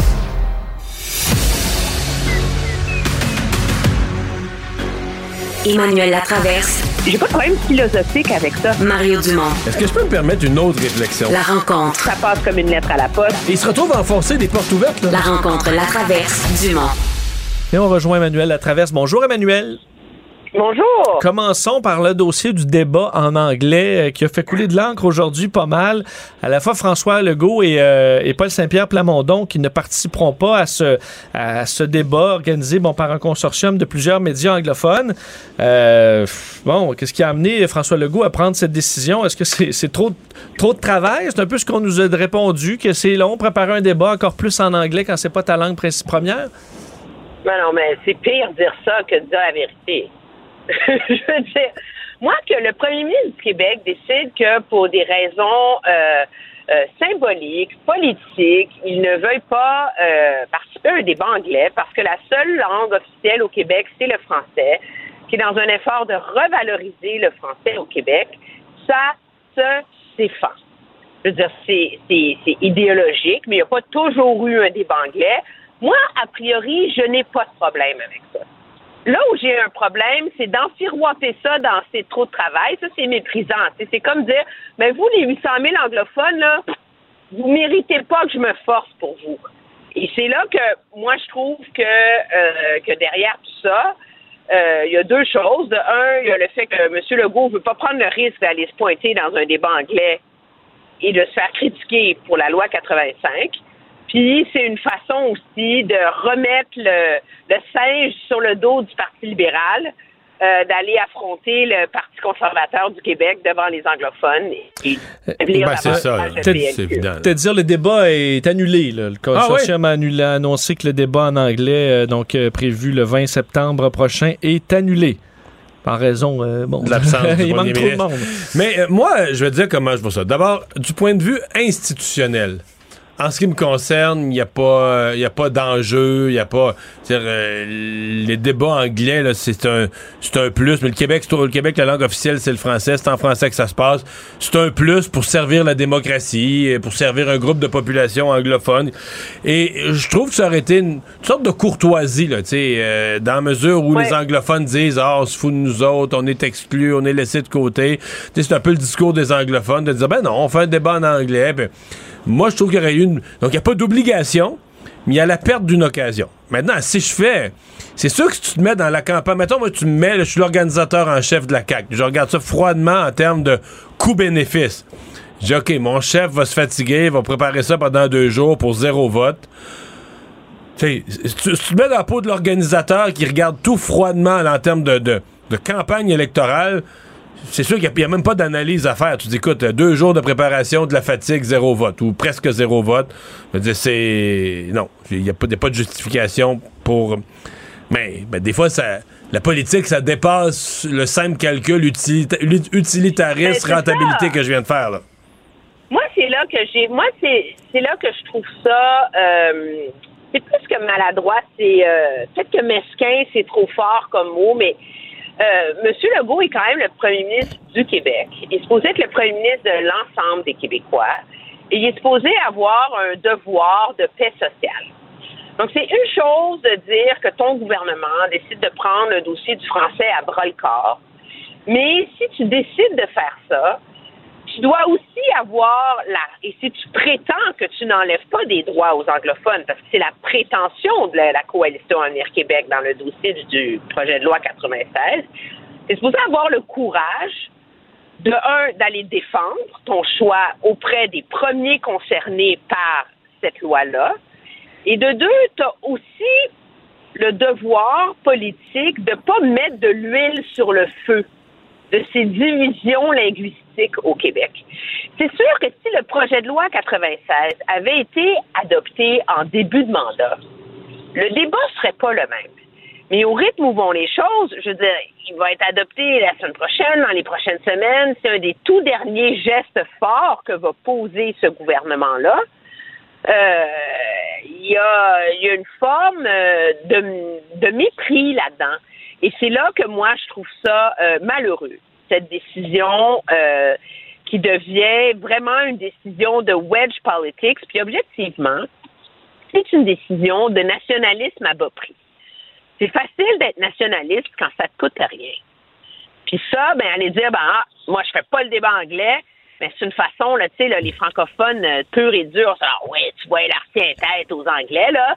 Mais c'est du nationalisme pas cher, là. Ça te coûte rien, puis dans le fond, ça change rien non plus. Ouais. Je... Celui qui doit être déçu, c'est Éric Duhem, que le débat soit annulé, ah. parce que lui, lui, c'est sûr que ça aurait pu être payant pour lui, euh, qui a rien à perdre, qui, qui, qui, aurait certainement euh, fait la liste de tous les petits points que les anglophones. Tu sais, il aurait écouté CGED pour voir tous les éléments de critique qu'on aime faire contre le Parti libéral du Québec, contre Dominique Anglade. Qu'est-ce qui gosse le plus la population anglophone? c'est ça. Puis il serait allé mettre du sel dans chacune des cicatrices là, du Parti libéral, là, tu comprends, pour picosser les anglophones puis leur, leur faire détester le Parti libéral. Euh, je sais pas, pour Dominique Anglade, je sais pas si ça y tenait tant que ça, là, tu sais, à donner, ce- donner ce- ce- cette opportunité-là à Éric Duhem. Ben, moi, je pense que Dominique Anglade, ça, en bout de ligne, là, ça fait assez son affaire qu'il n'y en, Ouais, hein? ait pas un débat anglais. De un, ça l'a. Je veux dire, ça n'aurait pas été. Le, la- le segment sur la langue n'aurait pas été un moment agréable à passer pour ces deux électorats. C'est perdant-perdant pour elle. Parce que son parti a déplorablement mal géré le dossier de la loi 96, à pas savoir à quelle enseigne se loger. Elle a réussi à décevoir les francophones puis à craquer les anglos. Alors, de s'éviter ça, je pense que ça fait euh, bien son affaire, euh, que ce soit finalement euh, annulé. C'est sûr que c'est un risque de moins pour elle. Hmm. Il n'y avait rien à gagner Mais, pour elle à bon. aller là. Parlons du congrès de l'UMQ. Ma foi, est-ce que ça a été plus, ça a eu plus de piquant que par, par le passé, non? Non? Oui, ça a eu plus de piquant parce qu'il y a des maires plus euh, fraîchement élus qui veulent changer le monde et qui... euh, qui Comment ça euh, qu'ils veulent? Qui sont en train de changer le monde, Emmanuel? Des maires, des maires euphoriques, comme a dit euh, Régis Labombe. Là. Qui sont, qui, Ouais, mais qui veulent, qui sont dans l'œuvre de changer le monde. Oui, mais qui, euh, qui bombe le torse. Puis moi, je trouve ça, euh, moi, je trouve ça correct. Tu sais, je pense que ça fait partie de la de la Ouais. joute politique, surtout face à un gouvernement qui, objectivement, est très timide sur la question des changements climatiques. Ceci étant dit, il faut pas, faut pas. euh, moi, j'étais là aujourd'hui, j'animais un panel avec les chefs d'opposition, etc. Tu sais, les maires, là, ils n'ont pas euh, des fourches puis des bannières, là, en train de partir après le gouvernement, là. Puis ils sont pas tous aussi militants que euh, Bruno Marchand, que, que Mme Bourdon est-ce Granby, euh, etc. Est-ce C'est que- pas, que- pas monolithique, l'UMQ. Est-ce que tu as senti, et ça m'intéresse parce que tu animé effectivement un atelier ce matin, tu as bien fait ça. Mais euh, non, c'est pas ça mon point. Est-ce que est-ce que tu as senti quand même un accueil plus chaleureux pour un d'en- pour l'un d'entre eux? Est-ce que François, est-ce que par exemple Gabriel Nadeau-Dubois a été accueilli plus chaleureusement? Est-ce que est-ce que est-ce que tu as senti quelque chose comme ça? J'ai j'ai senti que euh, j'ai senti que Monsieur euh, que les chefs d'opposition ont été accueillis plus chaleureusement que euh, la ministre André Laforêt. Ça, je crois la ça. ministre André Laforêt, dans les faits, si on veut une chronique d'un rendez-vous manqué, là, celle-là, là, elle peut- est, est assez forte. Là. Je veux dire, ça fait un an et demi qu'elle travaille sur une nouvelle politique nationale d'architecture et d'aménagement du territoire. Ça fait 40 ans que ça n'a pas été fait au Canada. La politique est prête, là, OK? Il faut, il reste quelques, je présume, là, qu'il faut qu'elle passe, euh, au Conseil des ministres, etc. Mais tu sais, on, on est dans une question, euh, elle le dit elle-même, c'est une question de semaine. Alors, d'aller se pointer à l'UMQ les mains vides, dans le fond, c'est une question de semaine, c'est vraiment comme un rendez-vous manqué. Parce que là, on a un, gouvernement qui dit faites-nous confiance, vous allez voir, c'est bien. Puis on a des, municipalités qui disent ben non, ça marche pas votre affaire, là. Alors, c'est malheureux euh, à ce chapitre-là. Puis la raison pour laquelle les partis d'opposition sont mieux accueillis, c'est que objectivement, au-delà là, des de l'enflure verbale puis du bombage de torse, là, philosophiquement, là, il y a une unanimité au sein du milieu municipal, c'est que on n'arrête pas de leur dompter sur le dos des nouvelles responsabilités et que le, leur assiette fiscale, c'est de taxer, c'est le développement. Puis à un moment donné, tu peux pas, euh, tu peux pas, euh, c'est, un cercle vicieux là où ils se ramassent à toujours quêter auprès du gouvernement. Moi, je trouve que le plus habile là-dedans, ça a été Gabriel Nadeau. De loin. Moi, j'ai trouvé que ses De formules, dit, formules étaient très habiles. dit, on me reproche de dire que l'argent pousse dans les arbres. Je vous dirai que l'argent pousse dans les milieux humides. Parce que vous avez un incitatif à les développer au lieu de les protéger, c'est la seule façon d'augmenter vos revenus. Alors, mais lui, il, a- il dit qu'il va, bon, il va arriver avec des engagements, etc., mais ce qu'il promet objectivement, c'est de revoir la philosophie de comment les villes se financent. Et ça, euh, c'est de la musique aux oreilles des municipalités. Mais j'ai l'impression que c'est celui qui était le mieux préparé là, des trois en termes d'arriver avec des choses précises qui touchent les, les bonnes affaires du monde municipal. Euh, C'était mon feeling aujourd'hui. Oui, monsieur, je, dirais que Paul Saint-Pierre Plamondon est arrivé avec beaucoup de passion. Dire que je l'ai piqué un peu au vif là, dans mon introduction en disant que la CAQ avait mangé son lunch. Mais euh, il y avait. oui, je comprends. Mais il a, il, a, il a été très bon, très vivant. Moi, je te dirais que la performance que- qui m'a déçue, d'un point de vue d'analyste politique, c'est celle de Dominique Anglade. Ça fait, tu sais, c'était la fenêtre pour vanter son projet de charte des régions. Et je te dirais que ça a été encore présenté comme quelque chose de très euh, bureaucratique. Moi, j'ai pas, tu sais, je me mets dans, la place d'un maire, là, qui, écoute ça, là, puis je dis, OK, on va avoir plus de pouvoir, etc., puis on va revoir. Tu sais, c'est comme, c'est, elle, elle a mal réussi à l'incarner. Et c'est drôle parce que ça fait plusieurs, c'est pas nouveau, là, qu'on regarde euh, Mme Anglade aller, puis on dit, pourtant, elle est une femme brillante, pourquoi ça lève pas? Puis c'est comme si aujourd'hui, en les écoutant, je l'ai senti pourquoi ça lève pas. Ouais. Ouais, je comprends. Mais je pense que, une personne n'a pas la même énergie non plus quand ça va mal, là. Tu sais, nous autres, on est avec elle juste quand elle prend la parole en public, mais tu tu prends la parole en public basé sur ce que tu as préparé, puis si pendant que tu te prépares les problèmes, puis la... tu je l'ai vécu, là, tu sais, toutes des mauvaises nouvelles, un mauvais sondage, un mauvais si, tu sais, ça finit par euh, avoir un impact, ça finit par se refléter sur tes prestations euh, publiques. Et c'est comme si elle n'est pas capable, elle, elle retrouve jamais le moment là, de repartir la roue du, du bon bord, de se générer au moins deux, trois bonnes nouvelles pour se donner un peu de traction pour repartir. Hey Emmanuel, bonne fin de semaine, bye bye. Ça me fait plaisir, au revoir.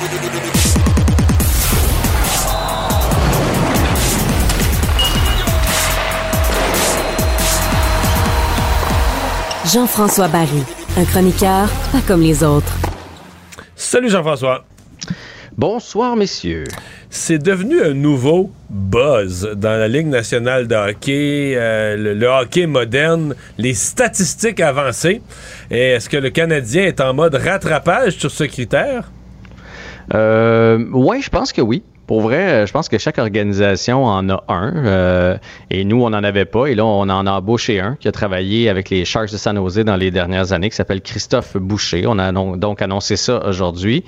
Euh, Kent Hughes et Jeff Gorton l'ont l'ont dit. Là, ils veulent faire passer le Canadien en mode 2.0. Et et, et c'est vers ça qu'on s'en va, les statistiques avancées. Ça, c'est quoi? Là? Ça, ça va au-delà des, des tirs, puis du pourcentage d'arrêt, puis des choses comme ça. Donc, c'est les batailles. Euh, les batailles, mais tu sais, une bataille, il y, a- y a une bataille qui peut valoir plus parce qu'elle est dans ta zone euh, à un moment précis. Tu sais, c'est ce genre d'affaires-là. Les passes tentées, les passes euh, réussies, toutes ces... Vous avez vu le, le film sur les Aces d'Oakland? As-tu vu ce film-là, Mario? Non. Euh, Ouais, avec Brad Pitt, là.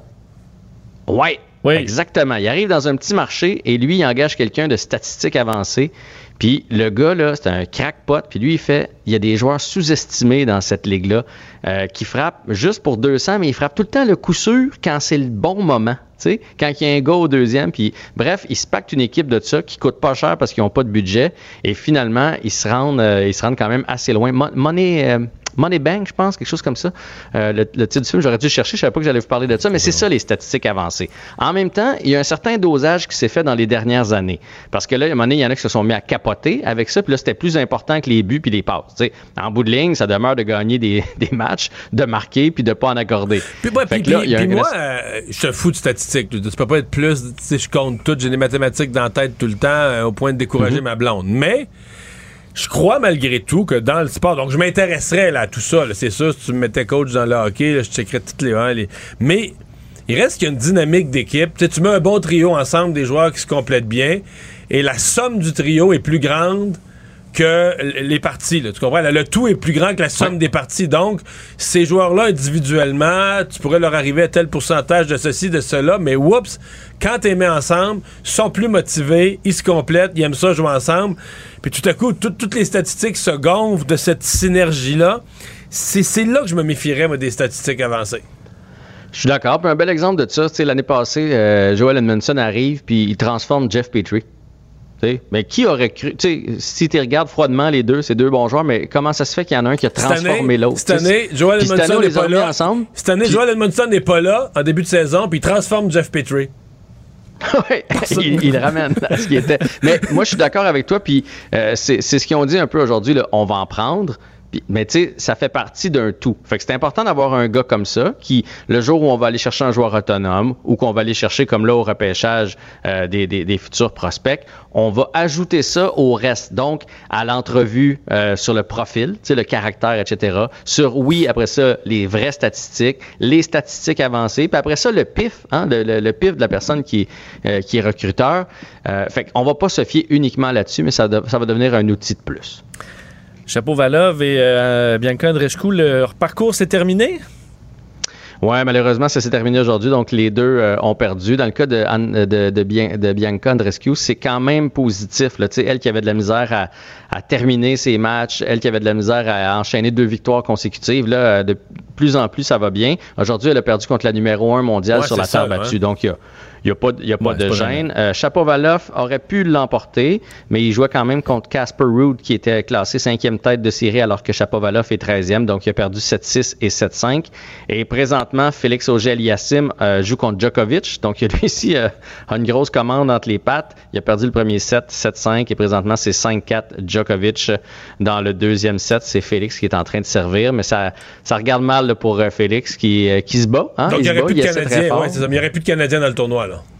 Non, ben non. On aurait quand même eu trois qui se seraient rendus dans le dans le, la quart de finale. C'est quand même, Quand euh, même pas pas, si mal. du tout. Euh, ben, parlons de hockey, euh, des euh, finales de la Coupe Stanley ce soir. Ben, en fait, avant de parler de ce soir, Ouais, hier soir, hier soir, Saint-Louis Ouais. gagne. Élimination du Wild Mhm. du Minnesota qui est allé chercher un gardien pour les séries, Marc-André Fleury. Est-ce que Marc-André reste avec le Wild à long terme? Marc-André est sans contrat à la fin de l'année. Il coûte cher, on le sait. Et il a dit, il a annoncé déjà qu'il voulait revenir. Euh, puis l'expérience n'a pas été super concluante. En bout de ligne, dans le match éliminatoire, le match qui peut te sortir, on est allé avec Cam Talbot. Sans dit long, puis je veux rien enlever à Marc-André Fleury qui a une carrière extraordinaire, reste que à, à- Mais du là, côté Talbot n'a accordé Knights. 5, que ça n'a peut-être pas été le coup du siècle. là. En tout cas, il n'a pas fait non, mieux. mais c'était. Ça veut pas dire que c'était Fleury le problème non plus. Non, Reste non, que si comprends. tu regardes l'historique, à Vegas, il s'est fait tasser en série par Robin Leonard. À Pittsburgh, il s'est fait tasser par Matt Murray. Bref, en série, il y a toujours un petit quelque chose qui se passe avec Marc-André Fleury. Et la question, moi, que j'ai pour vous autres aujourd'hui, il veut revenir pour peut-être sa dernière saison. Il est encore capable. En saison, il est très bon. Il est spectaculaire. C'est un bon vétéran. C'est un des gars, tout le monde dit que c'est une des plus belles personnalités du, du monde du hockey. Toujours souriant. Il est capable de mettre les choses en perspective.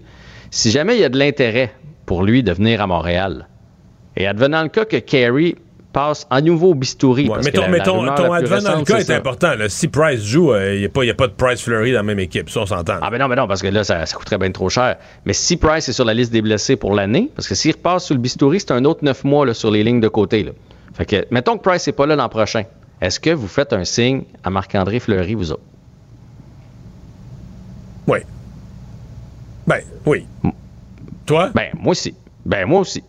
Je suis pas sûr que pour Marc-André, c'est la bonne chose à faire. Venir finir sa carrière ici, si jamais il commence à être un petit peu moins bon, on connaît le marché montréalais. Mais pour le Canadien, je trouve que le risque est pas grand. De un, il peut entourer n'importe qui dans l'équipe, que ce soit Caulfield, Suzuki, euh, Shane Wright, Caden Primo qui va arriver, sais, c'est un gars, il y en a vu d'autres. Lui, il était dans le vestiaire avec Crosby, avec Malkin, avec Taves, avec Kane, euh, avec les Golden Knights. Il a, il a tout vécu ce qu'il pouvait vivre, le Marc-André Fleury. C'est incroyable. là. Puis on peut remonter au championnat du monde junior. Là. Fait que, il y en a vu d'autres. Fait que je pense que ça peut être un très bon leader.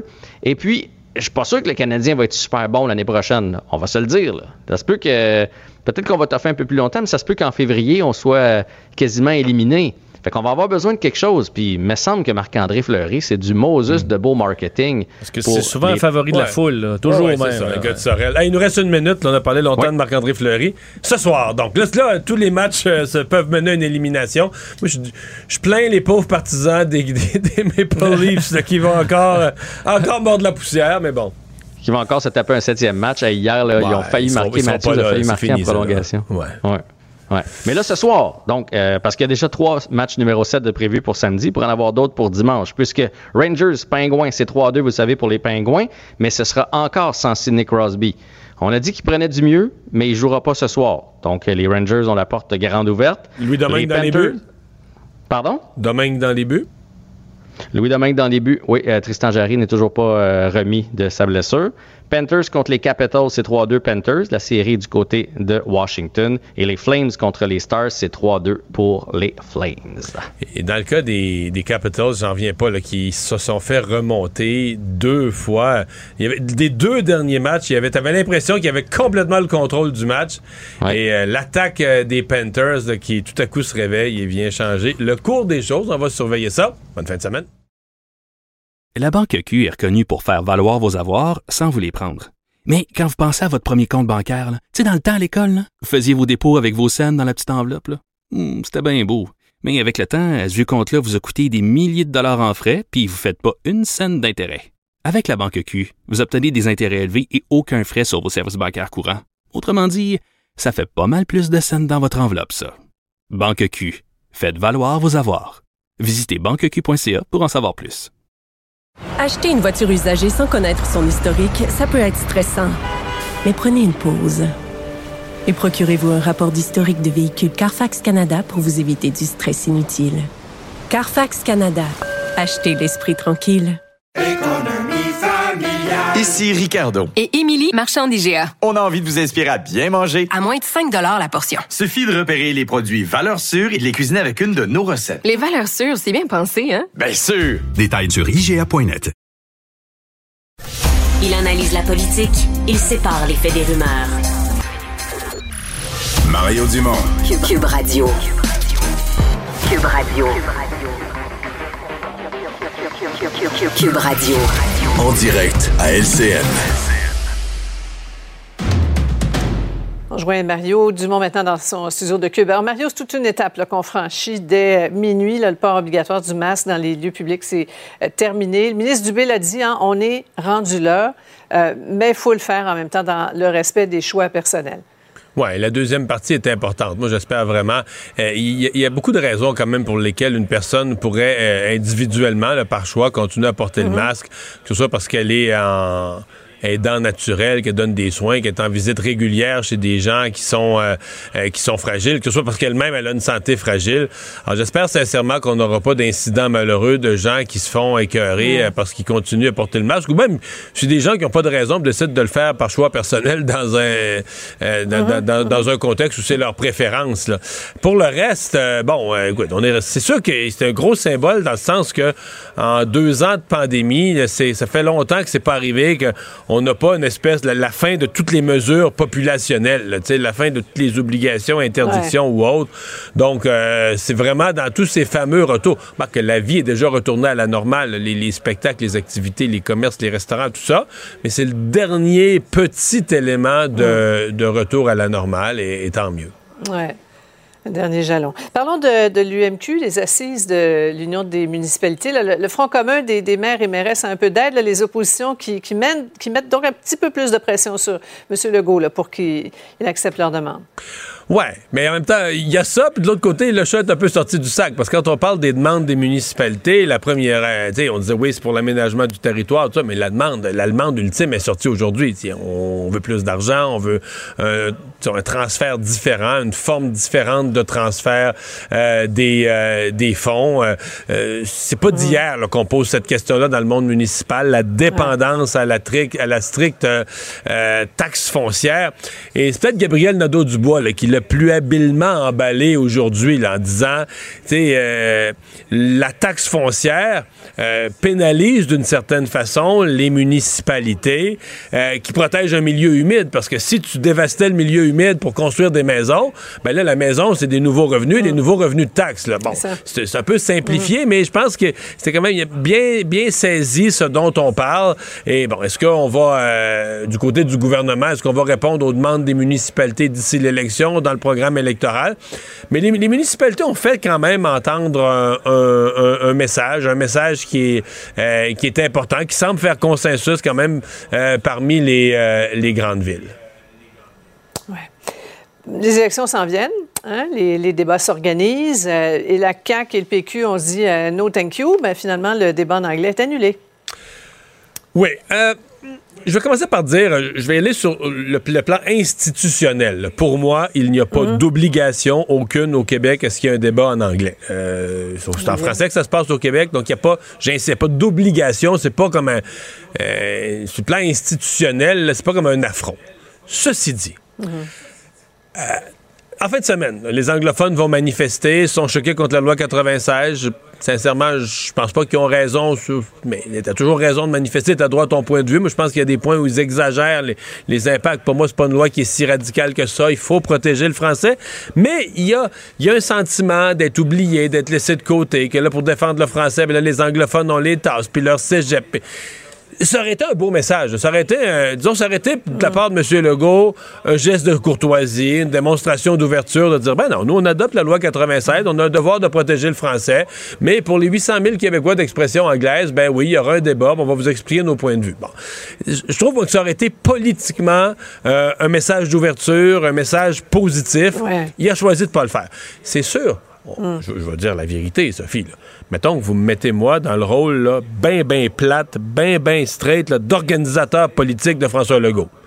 Là, je mets ça dans la balance, les pour et les contre. Je dis, OK, mon candidat va pratiquer ça pendant une journée ou deux, va être enfermé dans une chambre d'hôtel à ça. pratiquer son anglais pour C'est beaucoup de temps. hein? pour presque pas de vote, là, parce que le vote anglophone pour la CAQ. Donc, tu dis, OK, voici ce que ça me coûte comme temps, fatigue du candidat, deux jours de campagne pour une poignée de vote. La rentabilité n'est pas là, mais je veux dire, la rentabilité électorale, il n'y a pas juste ça dans la vie. Là. Je veux dire, François Legault est le premier ministre du Québec, la communauté anglophone est une communauté euh, importante, euh, etc. Donc, moi, je trouve que ça aurait été une belle courtoisie, mais bon, il n'y en, aura pas. Euh, celui le plus déçu, c'est Éric Duhem, parce que lui, là, il aurait aimé ça en avoir un pour aller picosser puis aller jouer dans toutes les insatisfactions de la communauté anglophone envers Dominique Ouais. Anglade. Il n'aura pas cette chance. Mario, 20 secondes, euh, tu parles de cette grosse manifestation en fin de semaine là, contre la, la- la loi, le projet de loi 96. Madame Anglade va être là. Hein, Oui, c'est un gros. quelques- ouais, euh, une délégation du Parti libéral du Québec. Une stratégie Ouais. importante parce que Mme Anglade, au départ, elle était pour la loi 96. Donc, de façon générale, elle disait qu'il faut protéger le français. En cours de route, les libéraux ont même suggéré des amendements pour rendre la loi plus forte, là, pour des cours de français. Puis après ça, il était peut-être, il allait s'abstenir, il était devenu neutre. Puis après ça, il était un peu contre la loi 96. Puis là, ils sont tellement contre qu'ils vont manifester. C'est une grosse évolution de point de vue. Mais le Parti libéral veut sauver, c'est compté sûr. On est à l'étape de sauver les meubles. Voilà. Merci, Mario. Bonne Au revoir. fin de semaine.